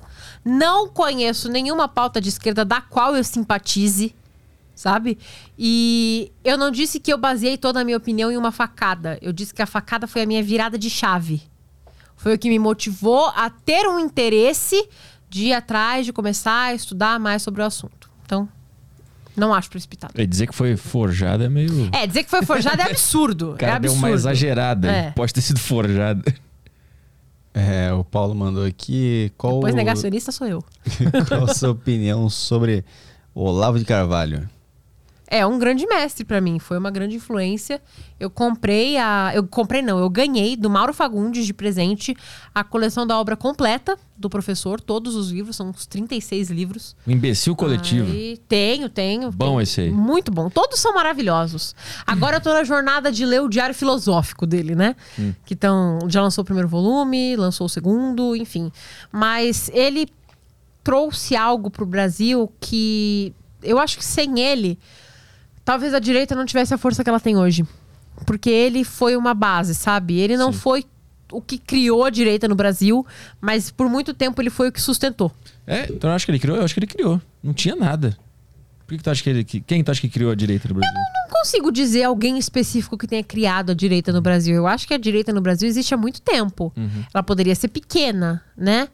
Então, por isso que eu digo que eu acho que ele sustentou por muito tempo. É que ele surge falando que o que tinha de direita no Brasil nem era direita, né? Ele surge falando Sim. isso, né? Sim. Que era tudo, tudo, todo mundo era de esquerda. Era é, era a esquerda mesmo. moderada e a esquerda radical, né? É. Mas, assim, ele foi um pioneiro, ninguém pode negar isso. E, assim, o trabalho dele foi importantíssimo. Muito importantíssimo mesmo. Eu sinto muito de não ter conseguido conhecer esse velho antes dele morrer. Sinto eu, eu- muito Eu mesmo. fiz no máximo um zoom com ele lá no Brasil Paralelo. É? Eu lembro. Que legal. Eu, eu não, não, não consegui. Ah, a gente podia falar, inclusive, sobre essa, essa história da maçonaria aí. Aham. Que tá rolando. Interessante, interessante. É, tá todo mundo agora falando que ele não é um cristão de verdade, que ele traiu a base dele, porque ele tá envolvido com os maçons. Qual é a tua visão sobre isso? Ah, primeiro que as fotos e vídeos da maçonaria que estão circulando são de 2017. Então, se ele traiu alguém, foi em 2017. Então, vocês estão um pouco atrasados. Como se na ele traiu a crítica, própria né? maçonaria? Não, é porque assim, o Mourão é maçom. Todo mundo é, né? Cara, tem muita gente maçom. Sinceramente, eu conheço muita gente maçom. Eu conheço dono de loja maçônica. Não são Inclusive, pessoas tô aceitando horríveis. convites aí. Oi? Pode me convidar. Tô aceitando convites. Não, um cara vem aí um dia. Os caras são uns caras normal. nada Mano, é demais. assim. Pelo que eu sei. Maçonaria não é religião. Já começa aí. Maçonaria não é religião, tá? Existe uma treta entre a maçonaria e a igreja católica. Existe sim um papel da maçonaria na época de períodos de iluminismo, enfim. Existe aí uma galera da maçonaria muito antiga, que era uma galera meio que pendia pro progressismo, mas é um assunto que ainda me falta muito estudo, muito estudo. Mas o que eu vejo, eu conheço inúmeras pessoas que são extremamente conservadoras, que fazem um trabalho maravilhoso para a comunidade. São pessoas que geram emprego, são pessoas que fazem doação, que ajudam criança carente, porque não existe maçom pobre, né? E acho que é mais do que judeu.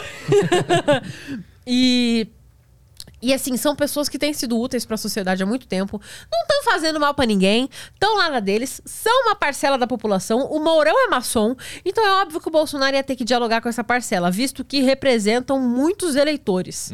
Tá? Eu, atualmente, eu não conheço nenhum maçom que fale que é anti-bolsonarista. Eu não conheci nenhum. Se existem maçons petistas por aí, se manifestem, que eu quero conhecer. Porque todos que eu conheci são pessoas conservadoras, são pessoas de direita e muitos são católicos, tá?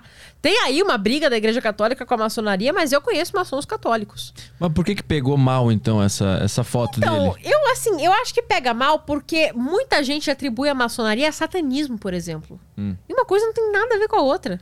Maçonaria não é religião. Que nem eu tava conversando com o Caio antes de você chegar. Eu postei até no meu Instagram. Tá circulando por aí uma foto do Bolsonaro com uma galera da maçonaria e no fundo um quadro do Bafomê.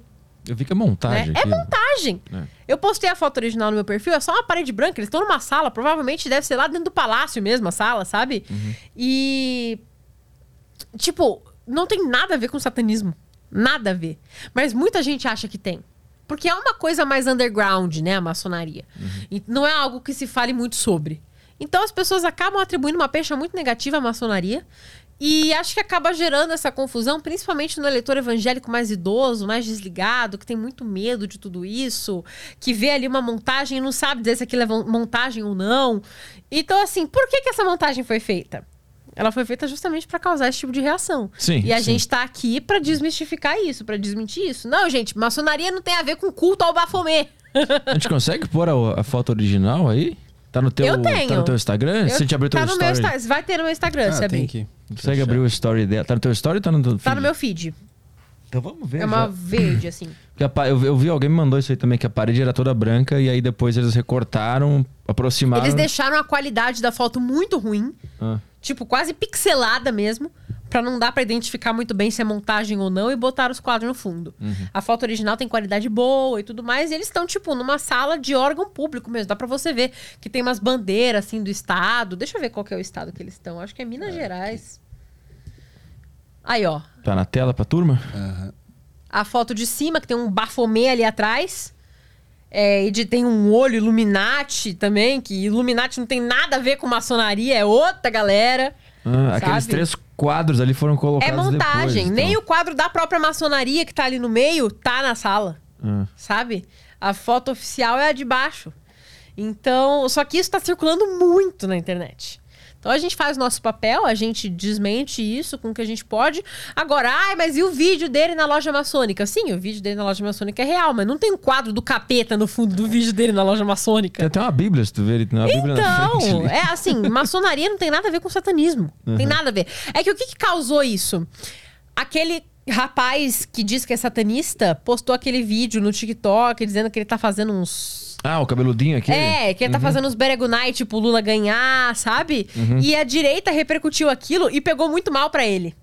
Ele achou que ia ser legal, que o pessoal ia achar divertido, pegou muito mal pra ele. Ele excluiu o próprio perfil no Instagram, Cara. sabe? Pegou muito mal pra ele. O satanista não aguentou a pressão das tias de zap crentes. Não tancou o zap. Não tancou o zapio. Jesus. e Jesus, tá aqui ele, inclusive. Abençoando esse estúdio. Jesus versus o cabeludinho do YouTube. e o que aconteceu? A esquerda ficou meio em choque que isso repercutiu de forma tão negativa. Ai, satanistas com Lula. E começaram a fazer isso, pra tentar falar que o Bolsonaro também é satanista. Ah, essa do maçom foi depois da Foi do... depois disso. Eles Entendi. tentaram fazer como uma reação, entendeu? Entendi. E foi isso, basicamente. Caralho, quem diria que o segundo turno ia começar com uma guerra espiritual, né? Pois é. Loucura. Essa eleição tá uma loucura do É uma cacete. doideira. É assim, é uma eleição totalmente fora do comum. É. O que mais tem de pergunta aí? Temos a próxima. Deixa eu só achar aqui. É do. Bom, a que eu ia fazer era a respeito disso, já foi falado. Tem a do João Vitor aqui. Você é, não acha que o eleitor do Lula é mais distante das redes sociais e por isso não vemos tão expressivamente é, como o Bolsonaro na internet? É. também é um ponto. Porque a gente pensa que ah, o eleitor do Lula tá principalmente no Nordeste, né? Mas a questão é que não é questão de falta de apoio do Lula. Porque a gente sabe que apoio o Lula tem. Não tem como negar que ele tem apoio. Ele é muito popular. né? Ele é. Só que eu acho que o Bolsonaro é mais atualmente. Entendeu? Então o ponto não é ele ter tido bastante voto. Eu já sabia que ele ia ter bastante voto. Você não vai me ver falando que ganha em primeiro turno por aí, sabe? E Se eu falei, foi uma vez ou outra, muito na animação, muito na felicidade, sabe? Porque geralmente, eu acho que até tem um vídeo meu que eu devo ter falado isso, mas é coisa de um vídeo só, sabe? Porque é muito difícil a gente ter primeiro turno aqui no Brasil e decidir. E assim, o cara tem nome. E não é nem a base dele, é a base anti-bolsonarista sabe? Mas tem isso também de poder ser a galera dos rincões do Nordeste, né? Mas eu acho que tanta gente assim tá escondida, eu acho difícil. O problema não é ter gente, o problema é a quantidade, entendeu? É um negócio que, que, que fica bem e outra, claro, o né? eleitor do Lula também é muito jovem. E jovem não tá distante da internet, né? É. Militante de esquerda, universitário, Eu Acho sabe? que ele não fica vendo live de político, né? Ele vota no Lula mais por odiar o Bolsonaro, né? O jovem. Mas se manifesta na internet, né? É. Mas não vai ficar vendo uma live do Lula falando. Que nem o bolsonarista Ah, fica vendo o Ah, Bolsonaro. mas eu tenho 19 anos e eu fiquei vendo o Bolsonaro por 5 horas. Então, porque o bolsonarista é mais vidrado no negócio. O jovem esquerdista Então. ele quer sair pra festa. É que assim, eu sei que o Lula tem apoio, eu sei que ele tem número, mas eu não consigo achar que seja um número tão grande. Tem- o, o, o Hernani me perguntou se o Aderiva não tem opção de virar membro. Tem, é o sacocheio.tv, só acessar aí.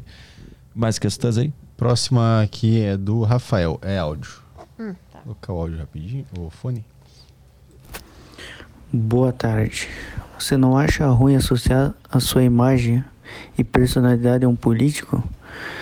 O Geraldo Alckmin, por exemplo, falou a vida inteira que o Lula era ladrão e hoje está do lado dele. Você não acha ruim pro teu futuro ah, se associar com o Bolsonaro caso ele ah, seja ah, condenado a algum, algum crime?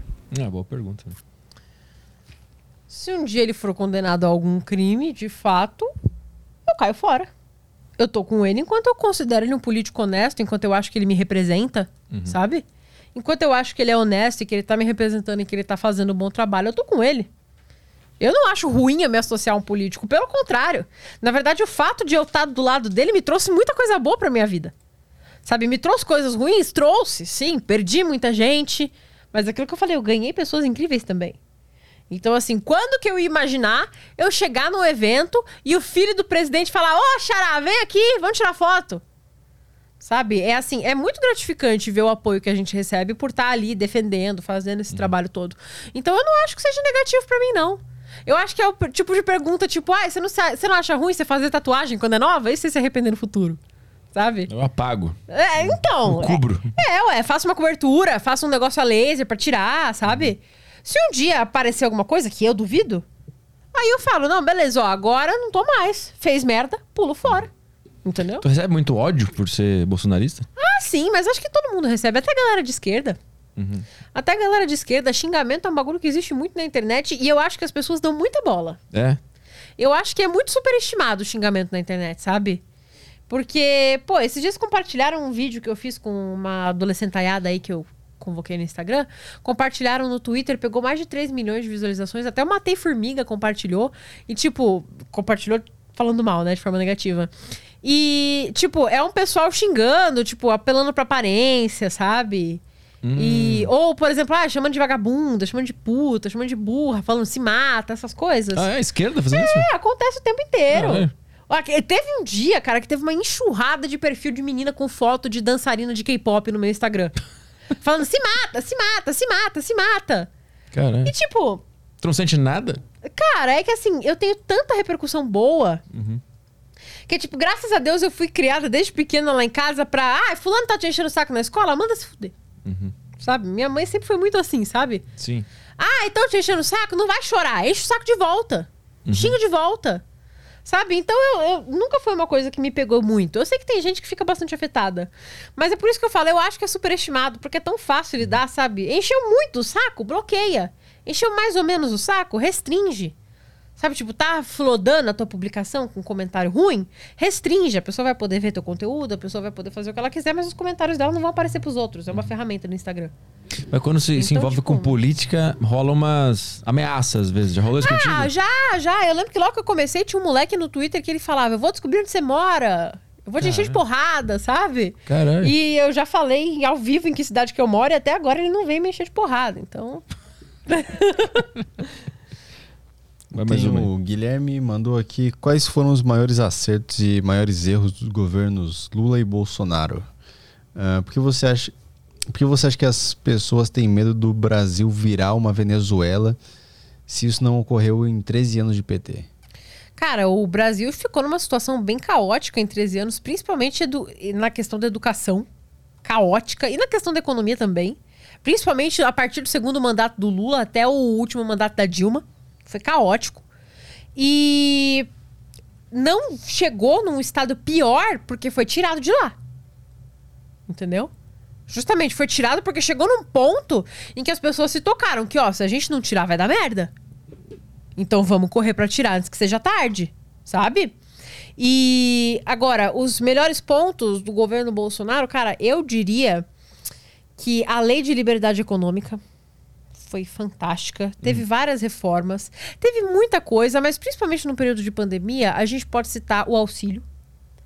A gente pode citar o agora o Auxílio Brasil, né? Teve o auxílio emergencial, agora tem o Auxílio Brasil. A distribuição de títulos de terra. Mais de 400 mil títulos foram distribuídos, dos quais 80% são distribuídos para a mulher da família. Justamente para evitar correr o risco do cara sumir com a terra e a esposa e os filhos ficarem desamparados. Então, 80% dos títulos têm sido transferidos para as mulheres das- dessas 400 mil famílias né, que receberam títulos de terra. Que eram pessoas que estavam morando na irregularidade, que estavam sem o. não conseguiam o título do próprio terreno. Sabe? Então, foi muita coisa boa, muita coisa boa mesmo. Teve a transposição do Rio São Francisco, que era pra, que tava há anos, anos, anos parada. Tiveram que refazer um monte de pedaços, tiveram que terminar os pedaços que já estavam feitos. Então, assim, isso tudo foi muito bom. Me perguntaram um ponto negativo.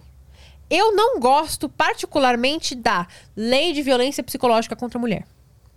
Hum, por quê? Porque lei de violência psicológica é algo absurdo, é algo relativo, não tem como você provar que aconteceu.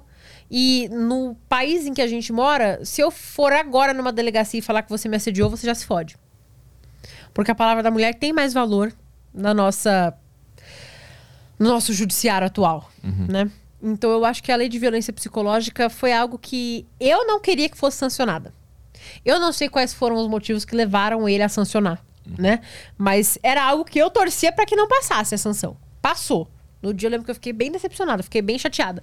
Mas acho que foi o único, ponto que eu realmente, na hora, eu olhei e eu pensei, putz. Mas é a única coisa que eu consigo me lembrar. Esse- ele se elegeu prometendo reduzir imposto e diminuir Sim. o Estado e tal. Eu não Sim. senti nada na minha DARF lá. Eu continuo pagando a mesma coisa. É, ele focou muito em reduzir imposto, principalmente agora na questão da pandemia, né? O aquele é IOF que chama? Não, IOF é o que a gente paga do cartão. ICMS. O ICMS, isso. O, ele reduziu demais o ICMS, reduziu o imposto sobre bens essenciais de cesta básica, sobre muitos medicamentos para tratamento de câncer, sobre muitos medicamentos para tratamento de outras doenças especiais. Então, teve sim uma redução de imposto, que às vezes a gente não sente porque, por exemplo, alguns medicamentos a gente não consome, né? Então a gente não vai sentir essa redução. Mas, por exemplo, se não fosse ele ter reduzido o ICMS agora, durante a pandemia, nossa senhora, a gente já ia estar tá pagando, sei lá, 10 reais na gasolina, Uhum. sabe? Reduziram tanto imposto que agora já tá 3, 4 reais de volta, sabe? Então... Teve até o do Whey, né? O do Whey Protein. É, baixou o imposto de suplemento, pô. Por exemplo, quando ele fala lá do, do jet ski, ah, porque antigamente era 90 pau, hoje é 80. Tu acha que pega mal pra ele falar esse tipo de coisa? Tão distante da, da realidade brasileira?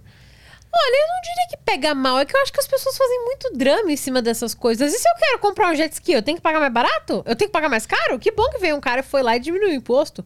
Não é porque ele diminuiu o imposto de uma coisa que ele não tá diminuindo de outra. É quando Não é ele só usa isso como cane- exemplo, né? Aham, Sim, é é, do- porque acham que é tipo uma canetada. Ele falou, ah, vou diminuir esse imposto. Pronto, amanhã já não tem mais. Não é assim que funciona. Sabe, são coisas que têm que ser aprovadas em trocentas outras esferas. A gente tem o STF que pode simplesmente derrubar o, a, a, a PL também, a medida, enfim. Então, não é simples assim. E você não é um jogo de soma zero. Você diminuir o imposto de uma coisa não significa que você está deixando de diminuir o imposto de outra. Sim. Sabe? Então, É, o, o ponto é usar esse- isso como um exemplo, né? Porque é, uma É. coisa que, que, que o povo Mas é brasileiro não assim, tem é, um, acesso. é, uma, é um discurso desleal, né? Tipo, não é algo muito honesto de você usar. Porque faz parecer que, ah, ao invés dele diminuir o imposto do arroz, ele diminui do jet ski. Quando uma coisa não necessariamente está ligada com a outra. Sim, sim. É, eu, eu digo, ele podia usar o exemplo do arroz, por exemplo, ao invés de usar do jet ski. Só, eu só acho É. que pega mal quando ele fala isso. O pessoal fica, pô, mas isso nem, nem tem então, mas, como comprar mas isso. pega mal porque justamente eu acho que o pessoal é muito emocionado. Sabe? Aí eu acho que é uma, uma estratégia deles, especificamente, e por isso que eu acho que o Lula tem tanta força. Porque o Lula, ele conversa O com... Lula vem de sonho. Mas ele conversa com o pobre. É, ele, conversa. ele vem de sonho. O Bolsonaro, quando eu tô ouvindo uma entrevista dele, ele não, não conversa com o pobre. É porque assim, o PT, eu falei disso na aquele dia lá na Jovem Pan, um discurso meio repetido meu, mas é um discurso que eu acho verdadeiro, então eu falo várias vezes mesmo. Eles transformam em pauta o que eles sabem que vai funcionar como discurso eleitoreiro. Ah, e o pobre? O pobre. Tá, mas assim, sinceramente, menor taxa de desemprego não tá sendo na mão deles, né? Então, assim, a CLT, a CLT é complicadíssima. A CLT piora a vida do pobre demais. É um monte de burocracia pra você ser contratado, o contratante simplesmente não quer. Aí vai lá o Bolsonaro simplifica a, CL a CLT. Aí você pega o plano de governo do Lula, vamos voltar com a antiga CLT. Porra! Sabe? Auxílio Brasil. Quem que se beneficiou com o Auxílio Brasil? Não foi rico. Óbvio que teve uns desgraçados aí que conseguiram passar a mão. Mas teve muita gente que teve que devolver depois, porque passou a mão não podendo, né? Agora, quem se beneficiou? Pô, gente, pelo amor de Deus, o meu pai, caminhoneiro, ficou desempregado na época da pandemia, não tava literalmente sem receber nada, tá? O meu pai é caminhoneiro, a minha mãe é artesã, minha mãe faz boneca de pano. E o meu pai é caminhoneiro. Meu pai é autônomo, ele não trabalha pra firma. Ele é caminhoneiro autônomo, ele pega o que aparece. Ninguém tava querendo contratar um senhor de idade em período de pandemia. Ele ficou uns três meses sem viagem nenhuma. Se não fosse o auxílio, a gente ia ter que ter bancado ele por três meses. Entendeu? Ele catou o auxílio e ele se virou. Então, assim, quem se beneficiou com as medidas do governo, principalmente agora em 2020, e quem vai se beneficiar com o Auxílio Brasil, quem se beneficia com o Casa Verde Amarela, por exemplo, não é rico. O Bolsonaro pode até não focar o discurso dele nisso, isso mas é. a realidade dele ele foca. Entendeu? Sim, é, esse, esse, é o- esse é o ponto. Pode ser que tudo que você tenha falado agora seja verdade mesmo, mas ele não conversa com essa, É. com essa parcela da população. Talvez seja algo que ele deveria começar a falar agora, principalmente no segundo turno. É. Né? Vamos mais perguntas aí? Bora. Próxima pergunta do Guilherme, é o cara, mesmo cara que fez anterior. É, através de uma rápida consulta na internet, qualquer um pode constar que, enquanto deputado, Bolsonaro historicamente votou com o PT a favor de pautas pró-intervenção estatal e pró-aumento de gastos. Você não acha estranho, oportunista, é, você não acha estranho é, é, ele ter mudado de ideia e passado a odiar o PT na época das eleições de 2018? Ele mesmo já falou que ele já foi a favor de estatal, que ele já foi contra a privatização. Não é algo que ele esconda, sabe? Eu já fui feminista. então, e hoje em dia eu tô aqui contra o movimento. É, não é que ele mudou de ideia logo no ano da eleição. A eleição foi em 2018 Em 2015 ele já estava falando que ele ia ser candidato a presidente. Em 2015 ele já tinha pautas totalmente diferentes da época em que ele era contra privatização. Então não foi algo repentino assim. Tem um áudio do Luiz. Aoba, boa tarde aí, pessoal, beleza? Aoba. É, Eduardo, eu queria saber se para você e pro pessoal, acredito que seja mais militante à direita, se tudo é política, se existe algo na vida que não envolva política ou que não precise ser necessariamente política, se dá pra gente ter algo na vida nesse sentido, sabe? Ou se todas as nossas decisões, se tudo que a gente faz na vida, entretenimento, arte, ciência, progresso, enfim, todas essas coisas são relacionadas à política ou se dá para se separar o que é e o que não é. Boa pergunta, achei bem legal. É, o que acontece? A gente acaba vendo política em todo lugar, certo? Isso é inevitável. Quando a gente se torna um militante político, a gente vê política em todo lugar. Esses dias eu tava jogando um, um jogo e o personagem tava usando uma pulseirinha LGBT, sabe? E aí eu já fiquei, hum, movimento LGBT, coletivista, esquerdista, safados, sabe? Mas a gente acaba vendo política em todo lugar. Mas isso não quer dizer que eu vou deixar de jogar, de jogar o jogo, sabe? Por exemplo, eu, sinceramente, não parei de comer no McDonald's. Nem no Burger King. Eu prefiro comer no Jerônimo, que é do Madeiro, prefiro. Mas eu não parei de comer no Burger King nem no McDonald's. Então, eu, eu escuto cantores que são de esquerda, assim, pô, eu sou maior fã de Fresno. Você quer mais esquerdista que o vocalista do Fresno? Então, assim, a gente acaba vendo política em tudo. Até porque hoje em dia as pessoas fazem questão de colocar política em tudo. Os cantores colocam política nas músicas, os cineastas colocam política nos filmes. Não necessariamente é um problema, as pessoas fazem o que elas querem. A gente vê política em tudo. Mas eu não vou deixar de consumir coisas que eu queira por questões políticas, sabe? Só se for algo realmente muito incoerente. Mas coisas assim, tipo, ah, eu ouvi uma música, assisti um filme, comer num restaurante. Hum, acho que aí é um pouco, talvez, de exagero. Tudo bem que o capitalismo tem a benesse do boicote, né? Mas, sei lá, eu, eu, eu pelo menos não me preocupo tanto. A minha vida não é dessa forma, eu não vivo desse jeito. Tem ali no grupo do o nosso grupo do Deriva, ali no, no Whats. Ah, Você tá com ele aberto aí? sim. Tem um, Peraí, deixa eu só achar aqui. tem um videozinho ali pra É. passar. Deixa eu só achar aqui. Uma pergunta da produção aqui. Mandou um vídeo e pediu pra tu comentar o vídeo e explicar o que é o sigilo de 100 anos. Vamos, Ah, Hum, tá. tá. vamos ver Boa o vídeo pergunta, antes. boa Deixa eu só meter o vídeo na TV. Aqui.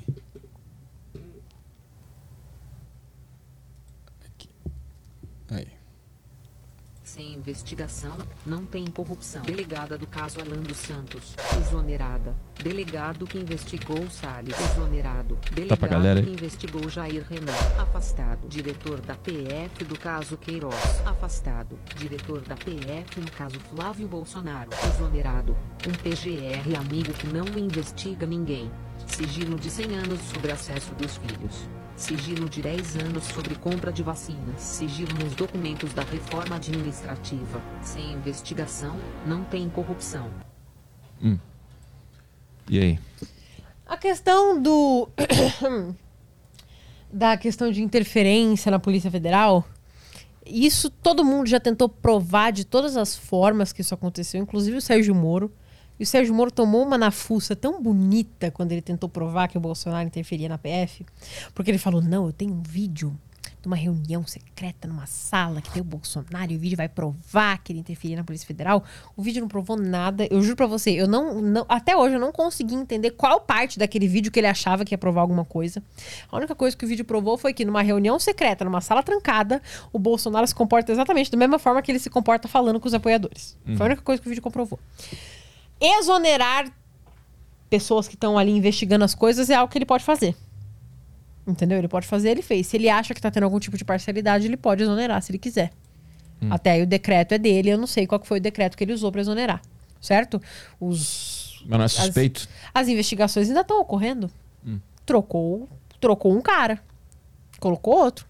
Que ele acha mais capacitado, ou se ele achou que o outro estava sendo parcial, enfim. Não significa que acabou a investigação. Entendeu? Agora, sobre o sigilo de 100 anos, o que a gente tem de informação é. O sigilo de 100 anos foi algo que foi passado pela Dilma, aprovado pela Dilma.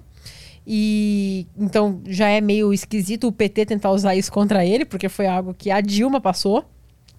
E que o que ele diz, né? Que é a única informação que a gente tem, porque é um sigilo. O que ele diz é um sigilo imposto sobre gastos pessoais. Por exemplo, por que, que eu ia querer saber quanto que ele gasta de absorvente para Michele Bolsonaro? Sabe? Por que, que eu ia querer saber quem que visita ele no palácio? São coisas, as visitas pessoais, né? Quando palácio que eu diga como casa dele e não como órgão público, como casa dele, sabe? Então a informação que a gente tem é ele colocou esse sigilo pra esconder coisas que sejam muito pessoais e que ele não quer que sejam compartilhadas para o público, porque pode, inclusive, ser transformado em um discurso infundado que vai gerar outro genocida, ou outro fascista, ou outro nazista, enfim. Tem como dizer que isso é suspeito? Tem como dizer que isso é suspeito? Tem gente que realmente desconfia. Eu sou o tipo de pessoa que confia no Birolindo, então. mas, por exemplo, ah, o Lula foi eleito, ele vai derrubar o decreto que o Bolsonaro coisou 100 anos. Não teve decreto. Porque foi uma coisa que a Dilma passou. Então é algo que todo presidente pode usar. Isso- Literalmente. Isso é um dispositivo para os presidentes ou para qualquer. Eu acho que é só pra presidente. Hum. Salvo engano, eu acho que é só pra presidente, tá? E o Lula falou: ah, se eu for eleito, eu vou vazar tudo que você gastou. Beleza, então. Se ele for eleito, ele vaza, a gente descobre o que, que é. Se tiver alguma coisa, vão atrás de investigar. Se não tiver nada, e aí? Então, a- a- esse sigilo de 100 anos tem coisa da Dilma que tá em sigilo também. Sim. E do. é 2011 que essa. Todo, todo, todo, tudo tem algum sigilo. O Temer tá com coisa em Sim, sigilo. sempre tem. E o Lula terá também se entrar. Sim, Entendi. porque são coisas pequenas, é tipo é coisa pessoal. Que amigo da família tá me visitando em casa? Por que, que eu vou querer que isso conste num site público, em algum portal? É a minha vida pública, tá ligado? As pessoas, a minha vida privada, tá ligado? As pessoas têm direito a ter vida privada. Uhum. Então- Mas a- aquela, aquela mudança lá de. de- de- dos, dos donos dos. Como é que é o nome da, dos órgãos lá que estão investigando as coisas? Isso aí é esquisito. Diretores da polícia. É, isso é estranho. É porque assim, pode sim levantar uma suspeita, mas eu penso que ele pode ter mudado porque julgou que o cara tava sendo parcial. Entendeu? Falou, ah, você tá sendo parcial, então a gente vai tirar. A gente tem ministros parciais no STF. Sim. Por que, que não pode ter um diretor da Polícia Federal parcial também? Hum. Se um ele tem a possibilidade de mudar, então tem mais é que mudar mesmo se tá sendo parcial. Isso tem alguma coisa a ver com aquele negócio de rachadinha? Que eu não entendo nada. Do papo que fala que ele faz rachadinha, que a não, a família rachadinha dele... é um esquema do Flávio Bolsonaro que foi investigado por uns três anos por suspeita de rachadinha e até hoje não acharam nada. O que, que é rachadinha? É quando, explicando de forma bem chula, bem rápida, é quando, por exemplo, você pega um pedaço do salário dos teus funcionários de gabinete, Hum, sabe? tá. E cata pra você. Tipo, vai pegando um pouquinho daqui, um pouquinho dali, vai rachando o salário deles e pegando pra você. Uhum. É isso. Entendi. É um acordo que você faz com os funcionários e chum, chum. Mas é ilegal? Então, tem uma discordância sobre isso, porque o crime de rachadinha não consta como crime, né? Não é um. Não, é que assim, juridiquês é meio complicado pra mim, porque eu, sinceramente, não manjo muito dos termos. Mas tem ali uma discordância, porque dizem que tem que ser um tipo de rachadinha muito específico pra ser enquadrado em crime. É um rolê assim. Mas eu não manjo muito do juridiquês, vou ficar devendo essa. Mas aí ele, essa investigação aconteceu? Tá acontecendo? Já foi encerrada. Foram três anos de investigação e não acharam nada. Se eu não me engano, já foi encerrada. E, e quem que fez essa investigação? Ah, eu não lembro o nome do diretor. Uhum. Não lembro, não. Mas qual é o, o órgão que faz? Sabe? É- Eu acho é que foi a com Polícia Federal. É, com É, a Polícia tá. Federal. Eu acho que é a Polícia Federal que investiga todas essas coisas envolvendo presidente, deputado, enfim. Tem mais perguntas aí? Tem áudio aqui. O áudio é do. Hum, acho que é assim que se HM? pronuncia. É.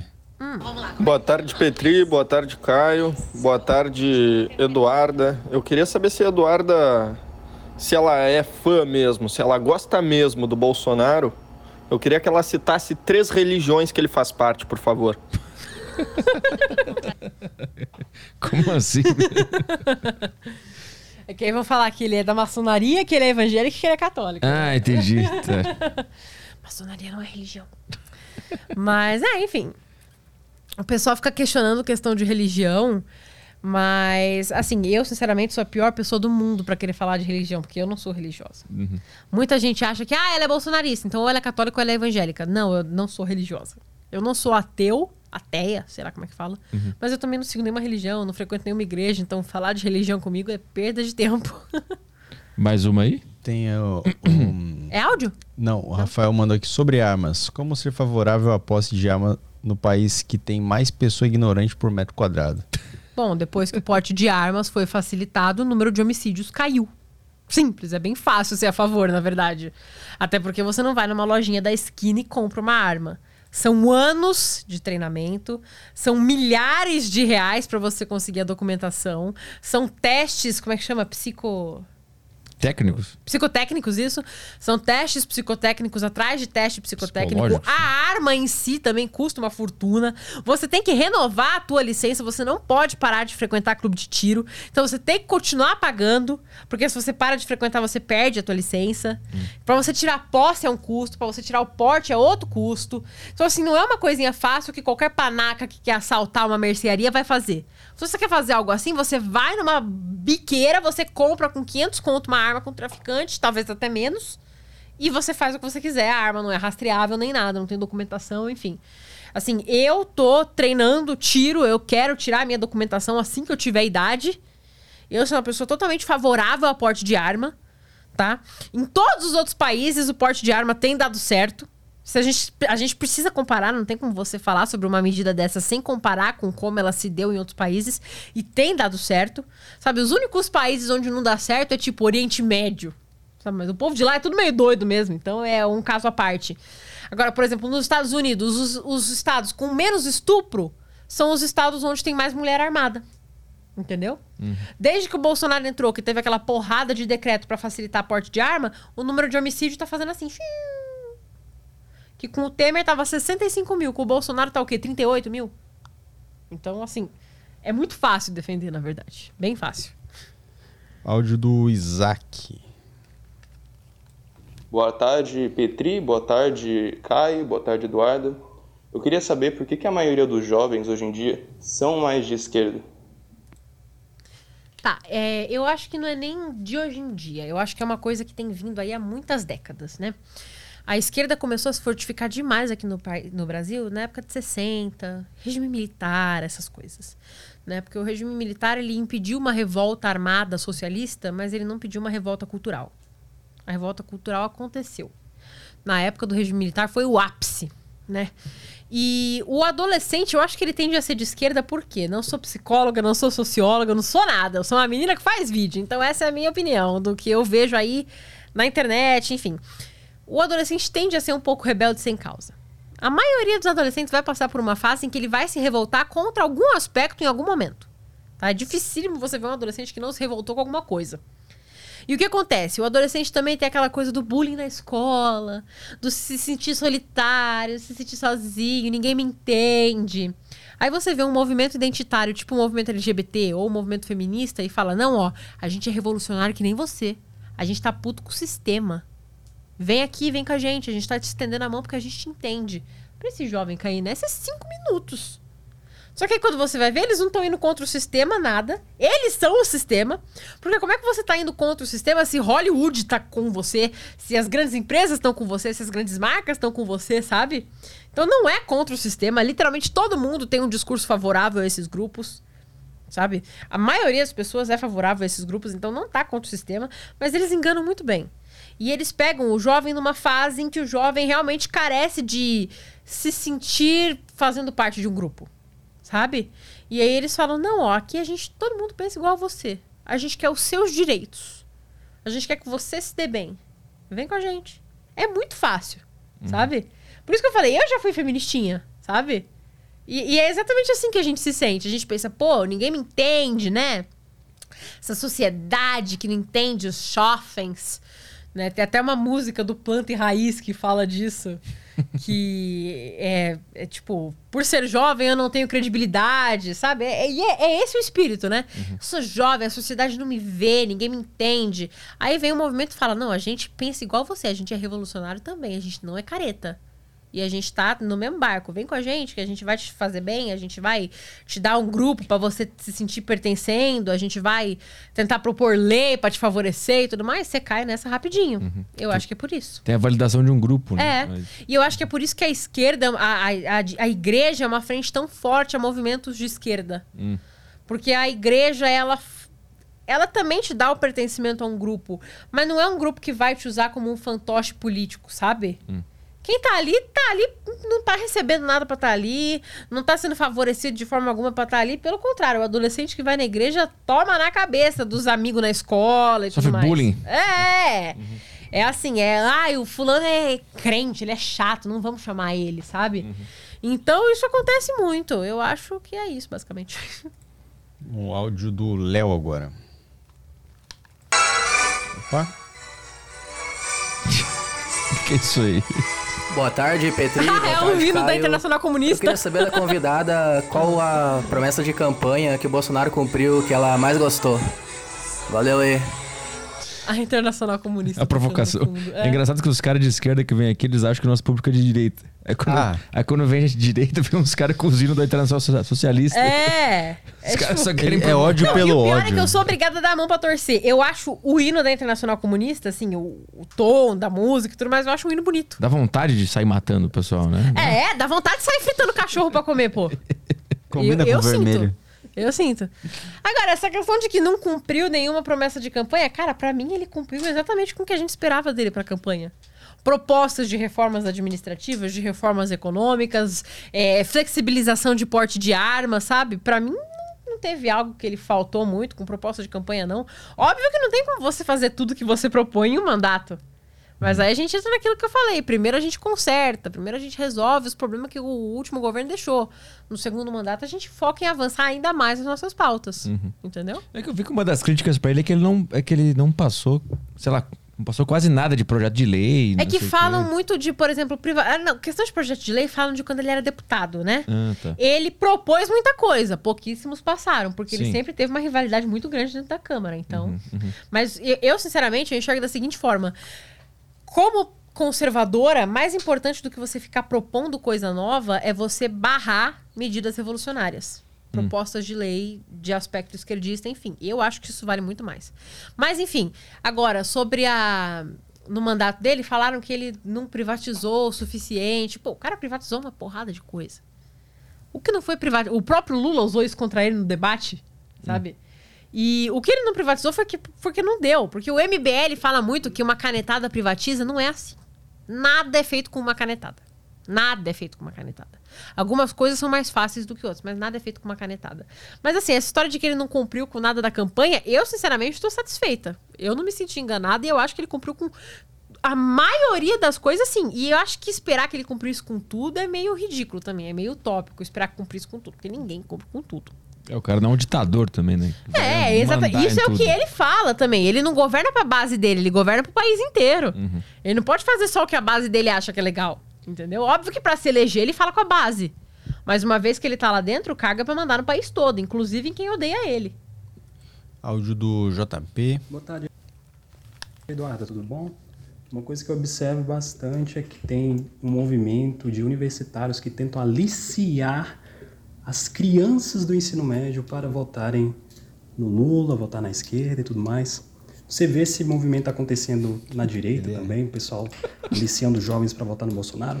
Lembrando que JP é 22. um abraço, JP. Não, mas eu vejo sim, eu vejo sim. A militância dentro da área da educação é muito forte. Por quê?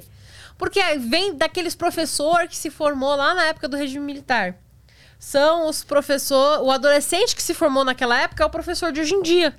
Entendeu? Uhum. O adolescente revolucionário que se formou na época do regime militar é o professor de hoje em dia. Então é óbvio que ele vai ser um revolucionário querendo revolucionar a cabeça de todo mundo. E assim, a partir de 16 anos vota, né? O que eu acho um absurdo. Uhum. Mas a partir de 16 anos vota. Então é óbvio que os universitários vão tentar focar a galera do ensino médio, né? Inclusive, eles tentam focar a galera de antes ainda para começar a normalizar ideias de esquerda na cabeça desse pessoal antes. Porque são ideias radicais. São ideias que propõem uma mudança de toda a sociedade como a gente está acostumada, né? Então é algo que tem que ser plantado na cabeça das pessoas desde uma idade mais cedo. Porque senão, quando você já está com 20 anos, você se deparar com esse tipo de proposta pela primeira vez, isso é um absurdo. Hum. Realmente. Então eles têm trabalhado isso mesmo, que é para gerar uma aceitação desde cedo. Sim, eu, eu vejo. Vi na minha época de escola, inclusive. Ah, é? Mais explícita, assim? Ah, cara, eu tinha professora que adicionava todos os alunos na rede social dela, e na rede social dela ela era extremamente petista, e aí ela trazia essa discussão pra sala de aula. Hum. Falou, não, vocês viram que eu postei? Aí todo mundo, sim, a gente viu, porque você adiciona todo mundo, né?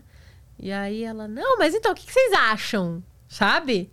Então ela não deixava aquilo na vida privada dela. Ela postava na vida privada, trazia pra escola, e se alguém reclamasse, ela falava, ué, mas foi na minha vida privada. Hum. Entendeu? Então acontece, acontece sim. A próxima aqui é do Alex. Boa tarde, pessoal. Eduarda, como mulher e bolsonarista, como você vê a fala das meninas do podcast sobre os homens desconstruídos que pintam unha e se vestem afeminados? Cara, eu fiz um vídeo sobre isso. Tá- viralizou bastante o vídeo, foi uma repercussão ótima, inclusive. Tá aí com quase umas 2 milhões de visualizações. E aquele vídeo eu deixei tudo muito bem claro. Que você pode analisar aquelas três moças, elas falam que elas. Ah, não, eu vou adotar a postura do João Guilherme pros meus filhos. Vai porra nenhuma. Você pega os filhos dela, é tudo criancinha jogando futebol, de roupinha azul. As meninas de roupinha cor-de-rosa. O marido de nenhuma delas é desconstruído. É tudo. Tem um que parece um pedreiro.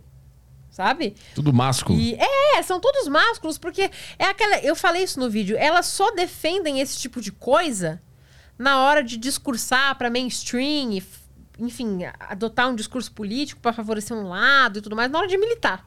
Porque na vida pessoal delas, elas, elas não querem um homem desconstruído, Uhum. sabe? Elas querem um homem. Homem! Isso daquele podcast da- das globais lá? É o pode. Pode. Pode. Pode alguma coisa, né? Todo podcast pode alguma coisa. Mas é, são é, três a. globais lá, né? da- Sim, da- a esposa do galhaço Isso. Uhum. e as outras lá. Tava com a boca rosa no dia, enfim. É isso aí. É, na vida pessoal delas, elas reconhecem a importância da masculinidade, sabe? Mas na hora de militar, é aquela no cu. Pode falar. o rabo dos problema. outros é refresco, né? Não tá na Jovem Pan aqui, não. É, no cu dos outros é refresco. Na hora de militar, elas falam que não, tem que ficar com os homens desconstruídos, é muito legal usar batom, saia e tudo mais. E, tipo, tudo bem que existem alguns grupos, por exemplo, a galera mais roqueira, os homens tudo usa maquiagem. Mas são contextos diferentes, porque o que elas estão defendendo ali é uma tentativa de desconstrução do padrão de masculinidade. E aí são outros 500, e isso é um problema muito grave, sabe? Desconstruir a masculinidade. Por favor, não desconstruam a masculinidade. Não desconstruam. É, João Pedro mandou áudio aqui. Petri, boa tarde, Eduarda, Caio Delacqua. É, então, Eduarda, tu não acha que a direita pode perder muita força com o tempo com esse discurso mais quadrado, mais conservador, já que também, naturalmente, é, as questões políticas são feitas de ciclo? E tu não acha que esse ciclo da direita está acabando muito por conta desse discurso mais quadrado, mais conservador, mais chato, entre aspas, ou não, por assim dizer? Hum, Não. Como é que ele chama? João. João. Não. Porque você vai ver o, o discurso conservador que a direita ela adota, né? Ah, muitas vezes ela não adota um discurso conservador, tá? Tem muita galera da direita que fala que, ah, eu sou conservador. Não é. Mas, enfim, não vamos entrar na discussão do que é conservadorismo, porque é uma discussão muito longa. Vamos partir do pressuposto de que sim, é todo mundo conservador certinho, bonitinho. Ah lá, Bruno Garchag. E um dos teóricos mais importantes que a gente tem, e que inclusive todo, toda a galera de direita que tem o hábito de ler tem um livro, é o Russell Kirk, por exemplo. Tem Edmund Burke. E são caras que eles são, tipo, sei lá de que ano, tá ligado? É tipo, antes da Revolução Francesa. E é um discurso semelhante ao nosso. Então, assim, o conservadorismo também tem ciclos, porque o que acontece? Vão surgindo mudanças benéficas para a sociedade. E essas mudanças são acolhidas pelo conservadorismo. As mudanças que o conservadorismo não acolhe são mudanças radicais para subverter todos os valores que, que, que, que resistiram aos testes do tempo e revolucionar a sociedade inteira e virar tudo de cabeça para baixo. É isso que o conservadorismo se opõe. Agora, mudanças boas que estão vindo para somar e que vão fazer bem para a sociedade, o conservadorismo não se opõe a isso. Então, ele também tem fases. A questão é, a gente não quer revolução, a gente quer reformas, reformas boas e que deem tempo para a sociedade se acostumar. É uma mudança que tem que vir de baixo. Não é um político falar, não, a partir de agora você vai fazer assim. A partir de agora, um decreto aqui. Não são mudanças que vêm de cima. São mudanças que vêm de baixo. As pessoas começam a adotar um modo de vida e aquilo vai trazendo coisas boas. E aí o teu vizinho começa, aí o bairro inteiro tá fazendo, aí a cidade, o país. São mudanças que vêm de baixo, são mudanças progressivas para você dar tempo para a sociedade se adaptar a essas mudanças, desde que elas sejam boas. Se elas forem mudanças com potencial destrutivo e revolucionário, o conservadorismo vai barrar, óbvio, tem mais é que barrar mesmo. O- tem outro áudio do João aqui. Aí, como publicitário, eu tenho uma outra questão para para Eduardo que eu queria muito saber se a, o cabelo pintado é uma persona que ela quer, quer criar, tipo, eu sou de direita, mas ao mesmo tempo eu sou moderna e atualizada, ou é só porque ela gosta mesmo do cabelo pintado? É uma dúvida comum, por incrível que pareça. É uma dúvida comum. Não, gente, eu pinto o cabelo desde os 12 anos. Eu era toda feministinha entre os meus 12 e 14 anos. Hum. Eu era emo, sabe? Aquelas franjonas na cara, cabelo repicado. Ai, como eu sofro, sabe? Uhum. E eu comecei a pintar o cabelo nessa época. Foi o meu presente de aniversário de 12 anos. Eu pintei o cabelo de vermelho. Que é a minha cor favorita, inclusive. Apesar de ser bolsonarista, vermelho é a minha cor favorita. Se entrar no meu quarto, é tudo vermelho. Tudo vermelho. A minha cadeira de jogar é vermelha, meu monitor é vermelho, tudo é vermelho. Caralho. E minha caixa de som é vermelha, o lençol da minha cama é vermelho, é tudo vermelho, é a minha cor favorita. O meu cabelo tava vermelho até mês passado. Essa mechinha aqui, ela tava vermelha. Só que aí nas eleições pega mal, né? Ficar de cabelo vermelho. Mas não, eu pinto cabelo há muito tempo. Na minha época feministinha, a época feministinha passou. Aí eu pensei, não, agora eu tô uma pessoa totalmente diferente, eu vejo o mundo de outra forma. Mas você gosta do cabelo colorido, então eu deixei. Mas assim, tem começado a me encher o saco um pouco.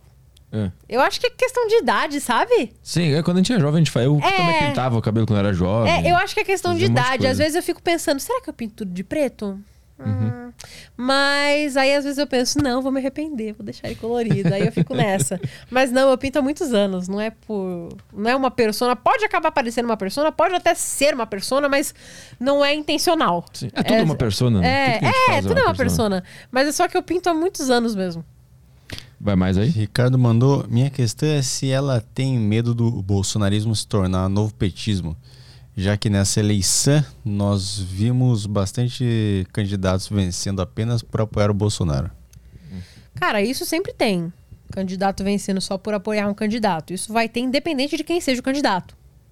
Eu acho que se engana muito as pessoas acharem que se vier algum outro candidato diferenciado dos céus vai ser diferente. Não, vai.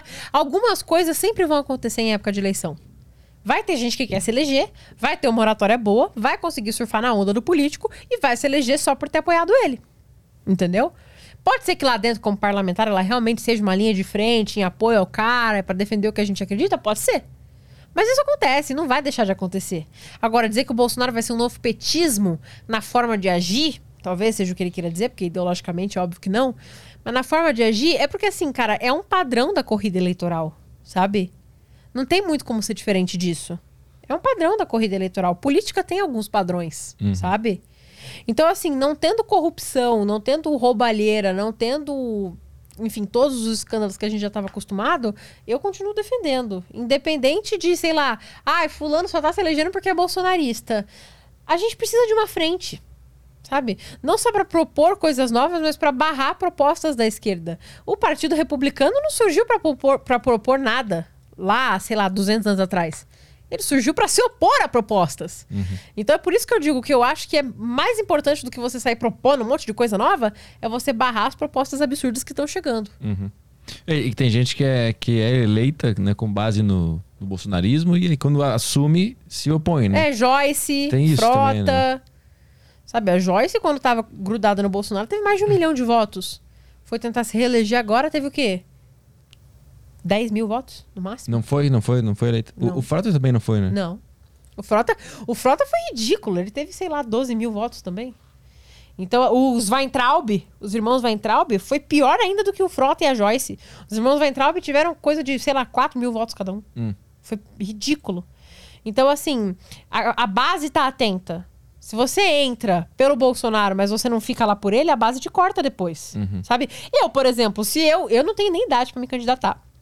Eu recebi muita proposta nessa eleição, mas eu não tenho nem idade, porque a idade mínima é 21, eu tenho 19. Aí. Mas assim, se eu entrasse, eu entraria por ser uma bolsonarista. Óbvio que eu tenho as minhas pautas, mas você pode ter certeza que se eu não fosse conhecida como uma bolsonarista, eu não entraria. Sim. Entendeu? Uhum. Porque o fato de você estar alinhada com o presidente atrai uma certa confiança das pessoas. Uhum. Cabe ao parlamentar não quebrar essa confiança depois. Mais questões aí? Bora. É, tem o áudio do Ricardo. Não, é do Rafael. Boa tarde, Caião. Boa tarde, Eduarda. É, Eduarda, você não acha que a parcialidade do STF ela já vem ocorrendo para além do governo Bolsonaro? Como, por exemplo, quando a Dilma tentou nomear o Lula é, para ministro e que houve aquele vazamento dos áudios, aquela confusão toda, é, que o STF interviu, assim como o Temer também teve medidas que foram é, barradas pelo STF e que todas elas são prerrogativas exclusivas do presidente da República. Você não acha que o STF também foi parcial nesses governos? Um abraço. É, como é que ele chama? É o. Rafael, né? Rafael, isso. Rafael. É, então, a questão do Lula é porque existia um claro interesse ali, né? E o STF enxergou esse interesse, graças a Deus ele julgou esse interesse, porque vamos combinar que qual é a classificação do Lula para ser ministro, né? Não tem, não existe. E o cara nem formação tem. Se ele tem, é alguma coisa nova que ele conseguiu agora. E assim, até alguns anos atrás, nem ler direito o cara sabia. Até hoje ele nem fala direito.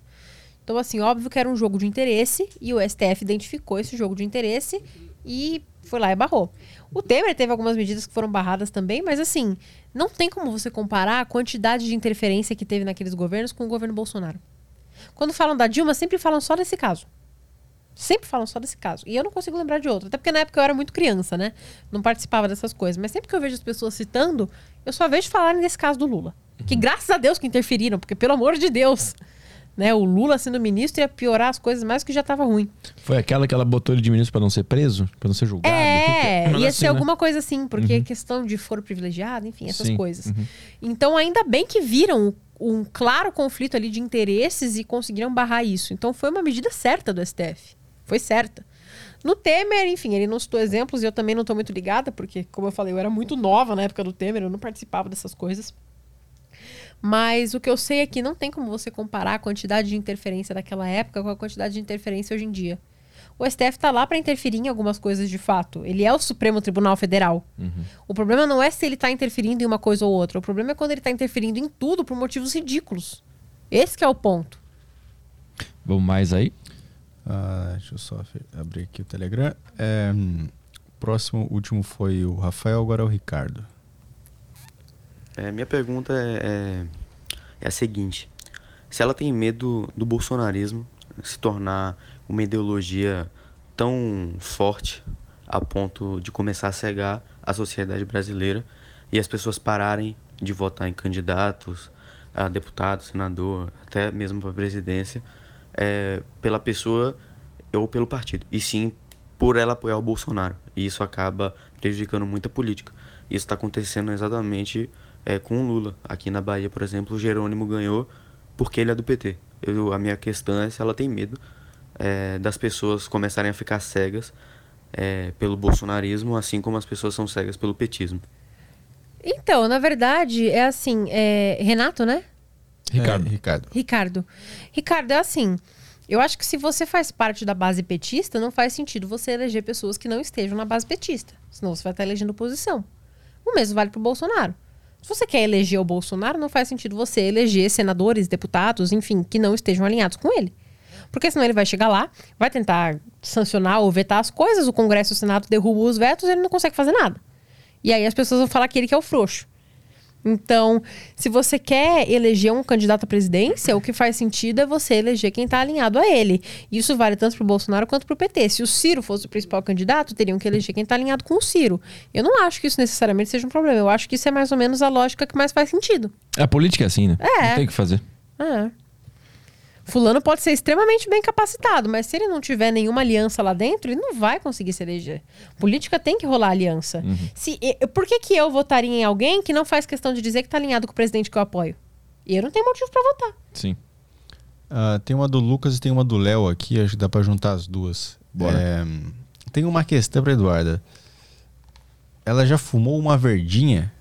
E o que acha da liberação da maconha? E o Léo mandou: Eduarda, posso ser conservador e curtir uma baguncinha? Gente, eu não fumo e eu não bebo. A única coisa que eu bebo é vinho, porque vinho eu gosto demais. Então eu abro uma exceção pro vinho. Mas eu não fumo nada, nunca passei perto dessas coisas. Eu tentei fumar cigarro uma vez, quase morri. Falei, não, deixa essa tranqueira pra lá. Mas assim, a questão é, muita gente fala que ah, eu posso ser conservador. Eita, posso ser conservador e fazer tal coisa? É muito difícil você dizer, porque o conservadorismo tem toda uma questão moral, né? Então, moralmente falando, eu não acho que faça sentido você ser conservador e prostituta, por exemplo. Eu não acho que faça sentido você ser conservador e usuário de droga, por exemplo, por questões morais. Hum. Mas a pessoa pode ser uma conservadora, por exemplo, em qual sentido? Sei lá, eu sou um parlamentar e eu sou, sei lá, Maconheiro. é, mas É na na- hora de na votar, prática, na hora de votar eu voto em medidas conservadoras, Uhum. sabe? Então, por exemplo, a gente tem o Monark. O Monark é um puta maconheiro. É, e ele. E ele fala algumas coisas que às vezes eu penso, nossa, que belo conservador, né? Uhum. Porque ele fala algumas coisas às vezes que é um discurso conservador, sabe? Ou se não conservador, mas liberal clássico, sabe? E aí a gente entra no conflito.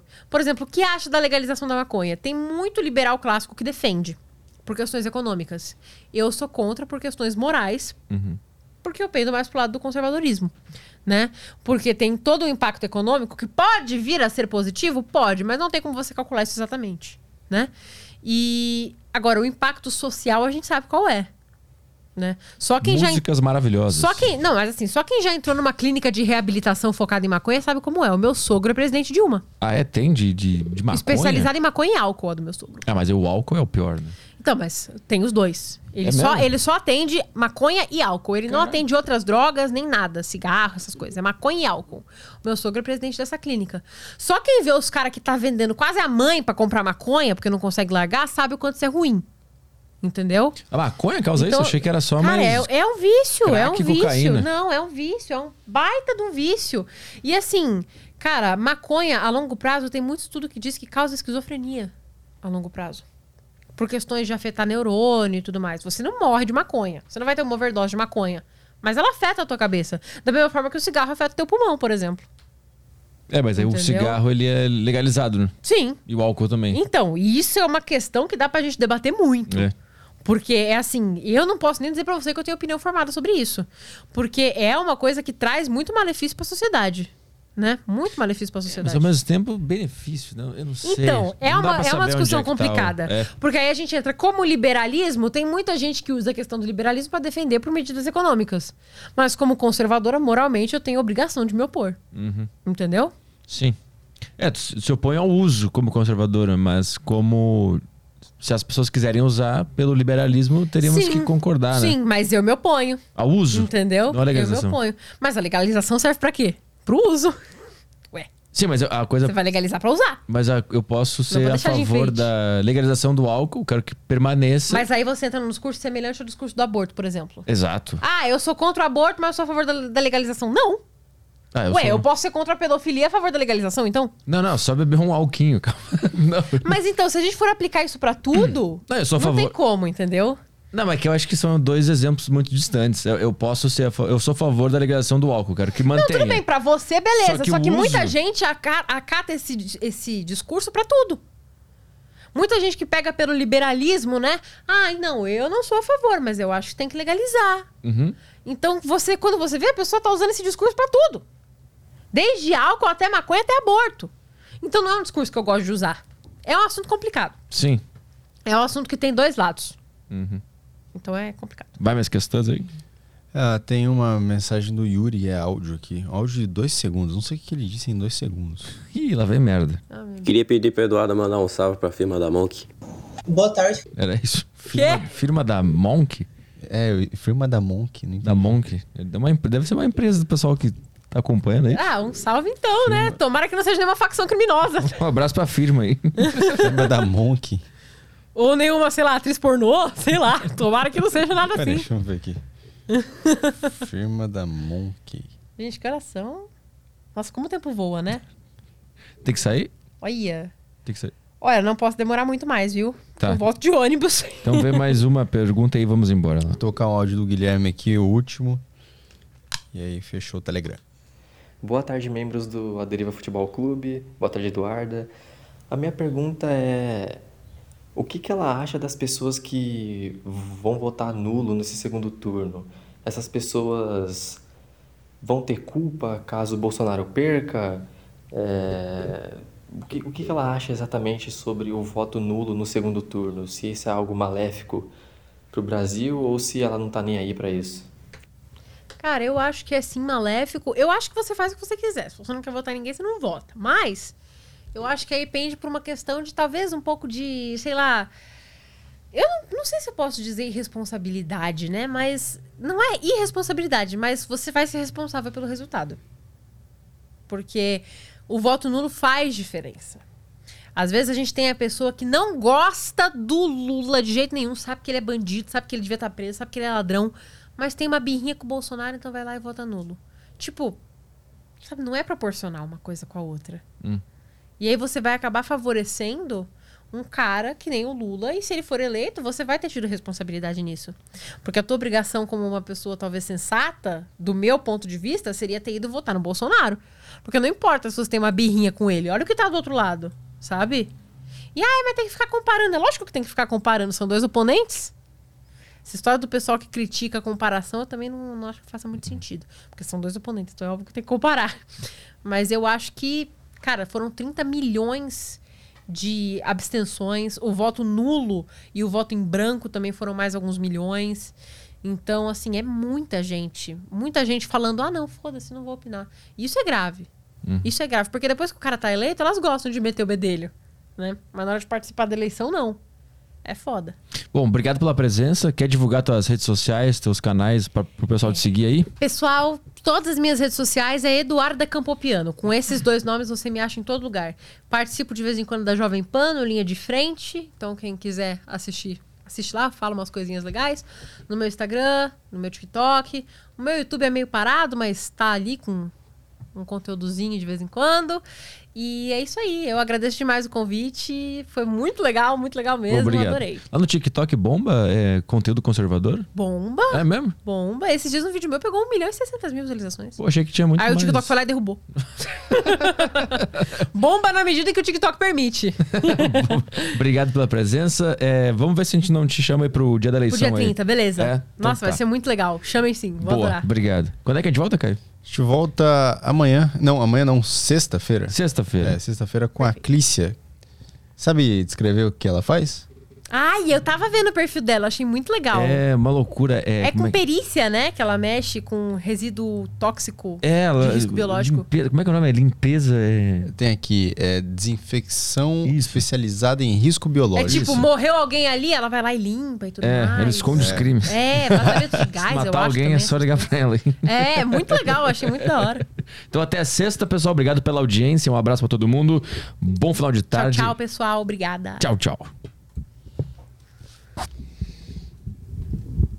Nossa, esse braço desse microfone aqui é muito bom. O pessoal tava curioso com as perguntas aí. É. Nossa, gente, mas foi muito tempo. Ah, é, falando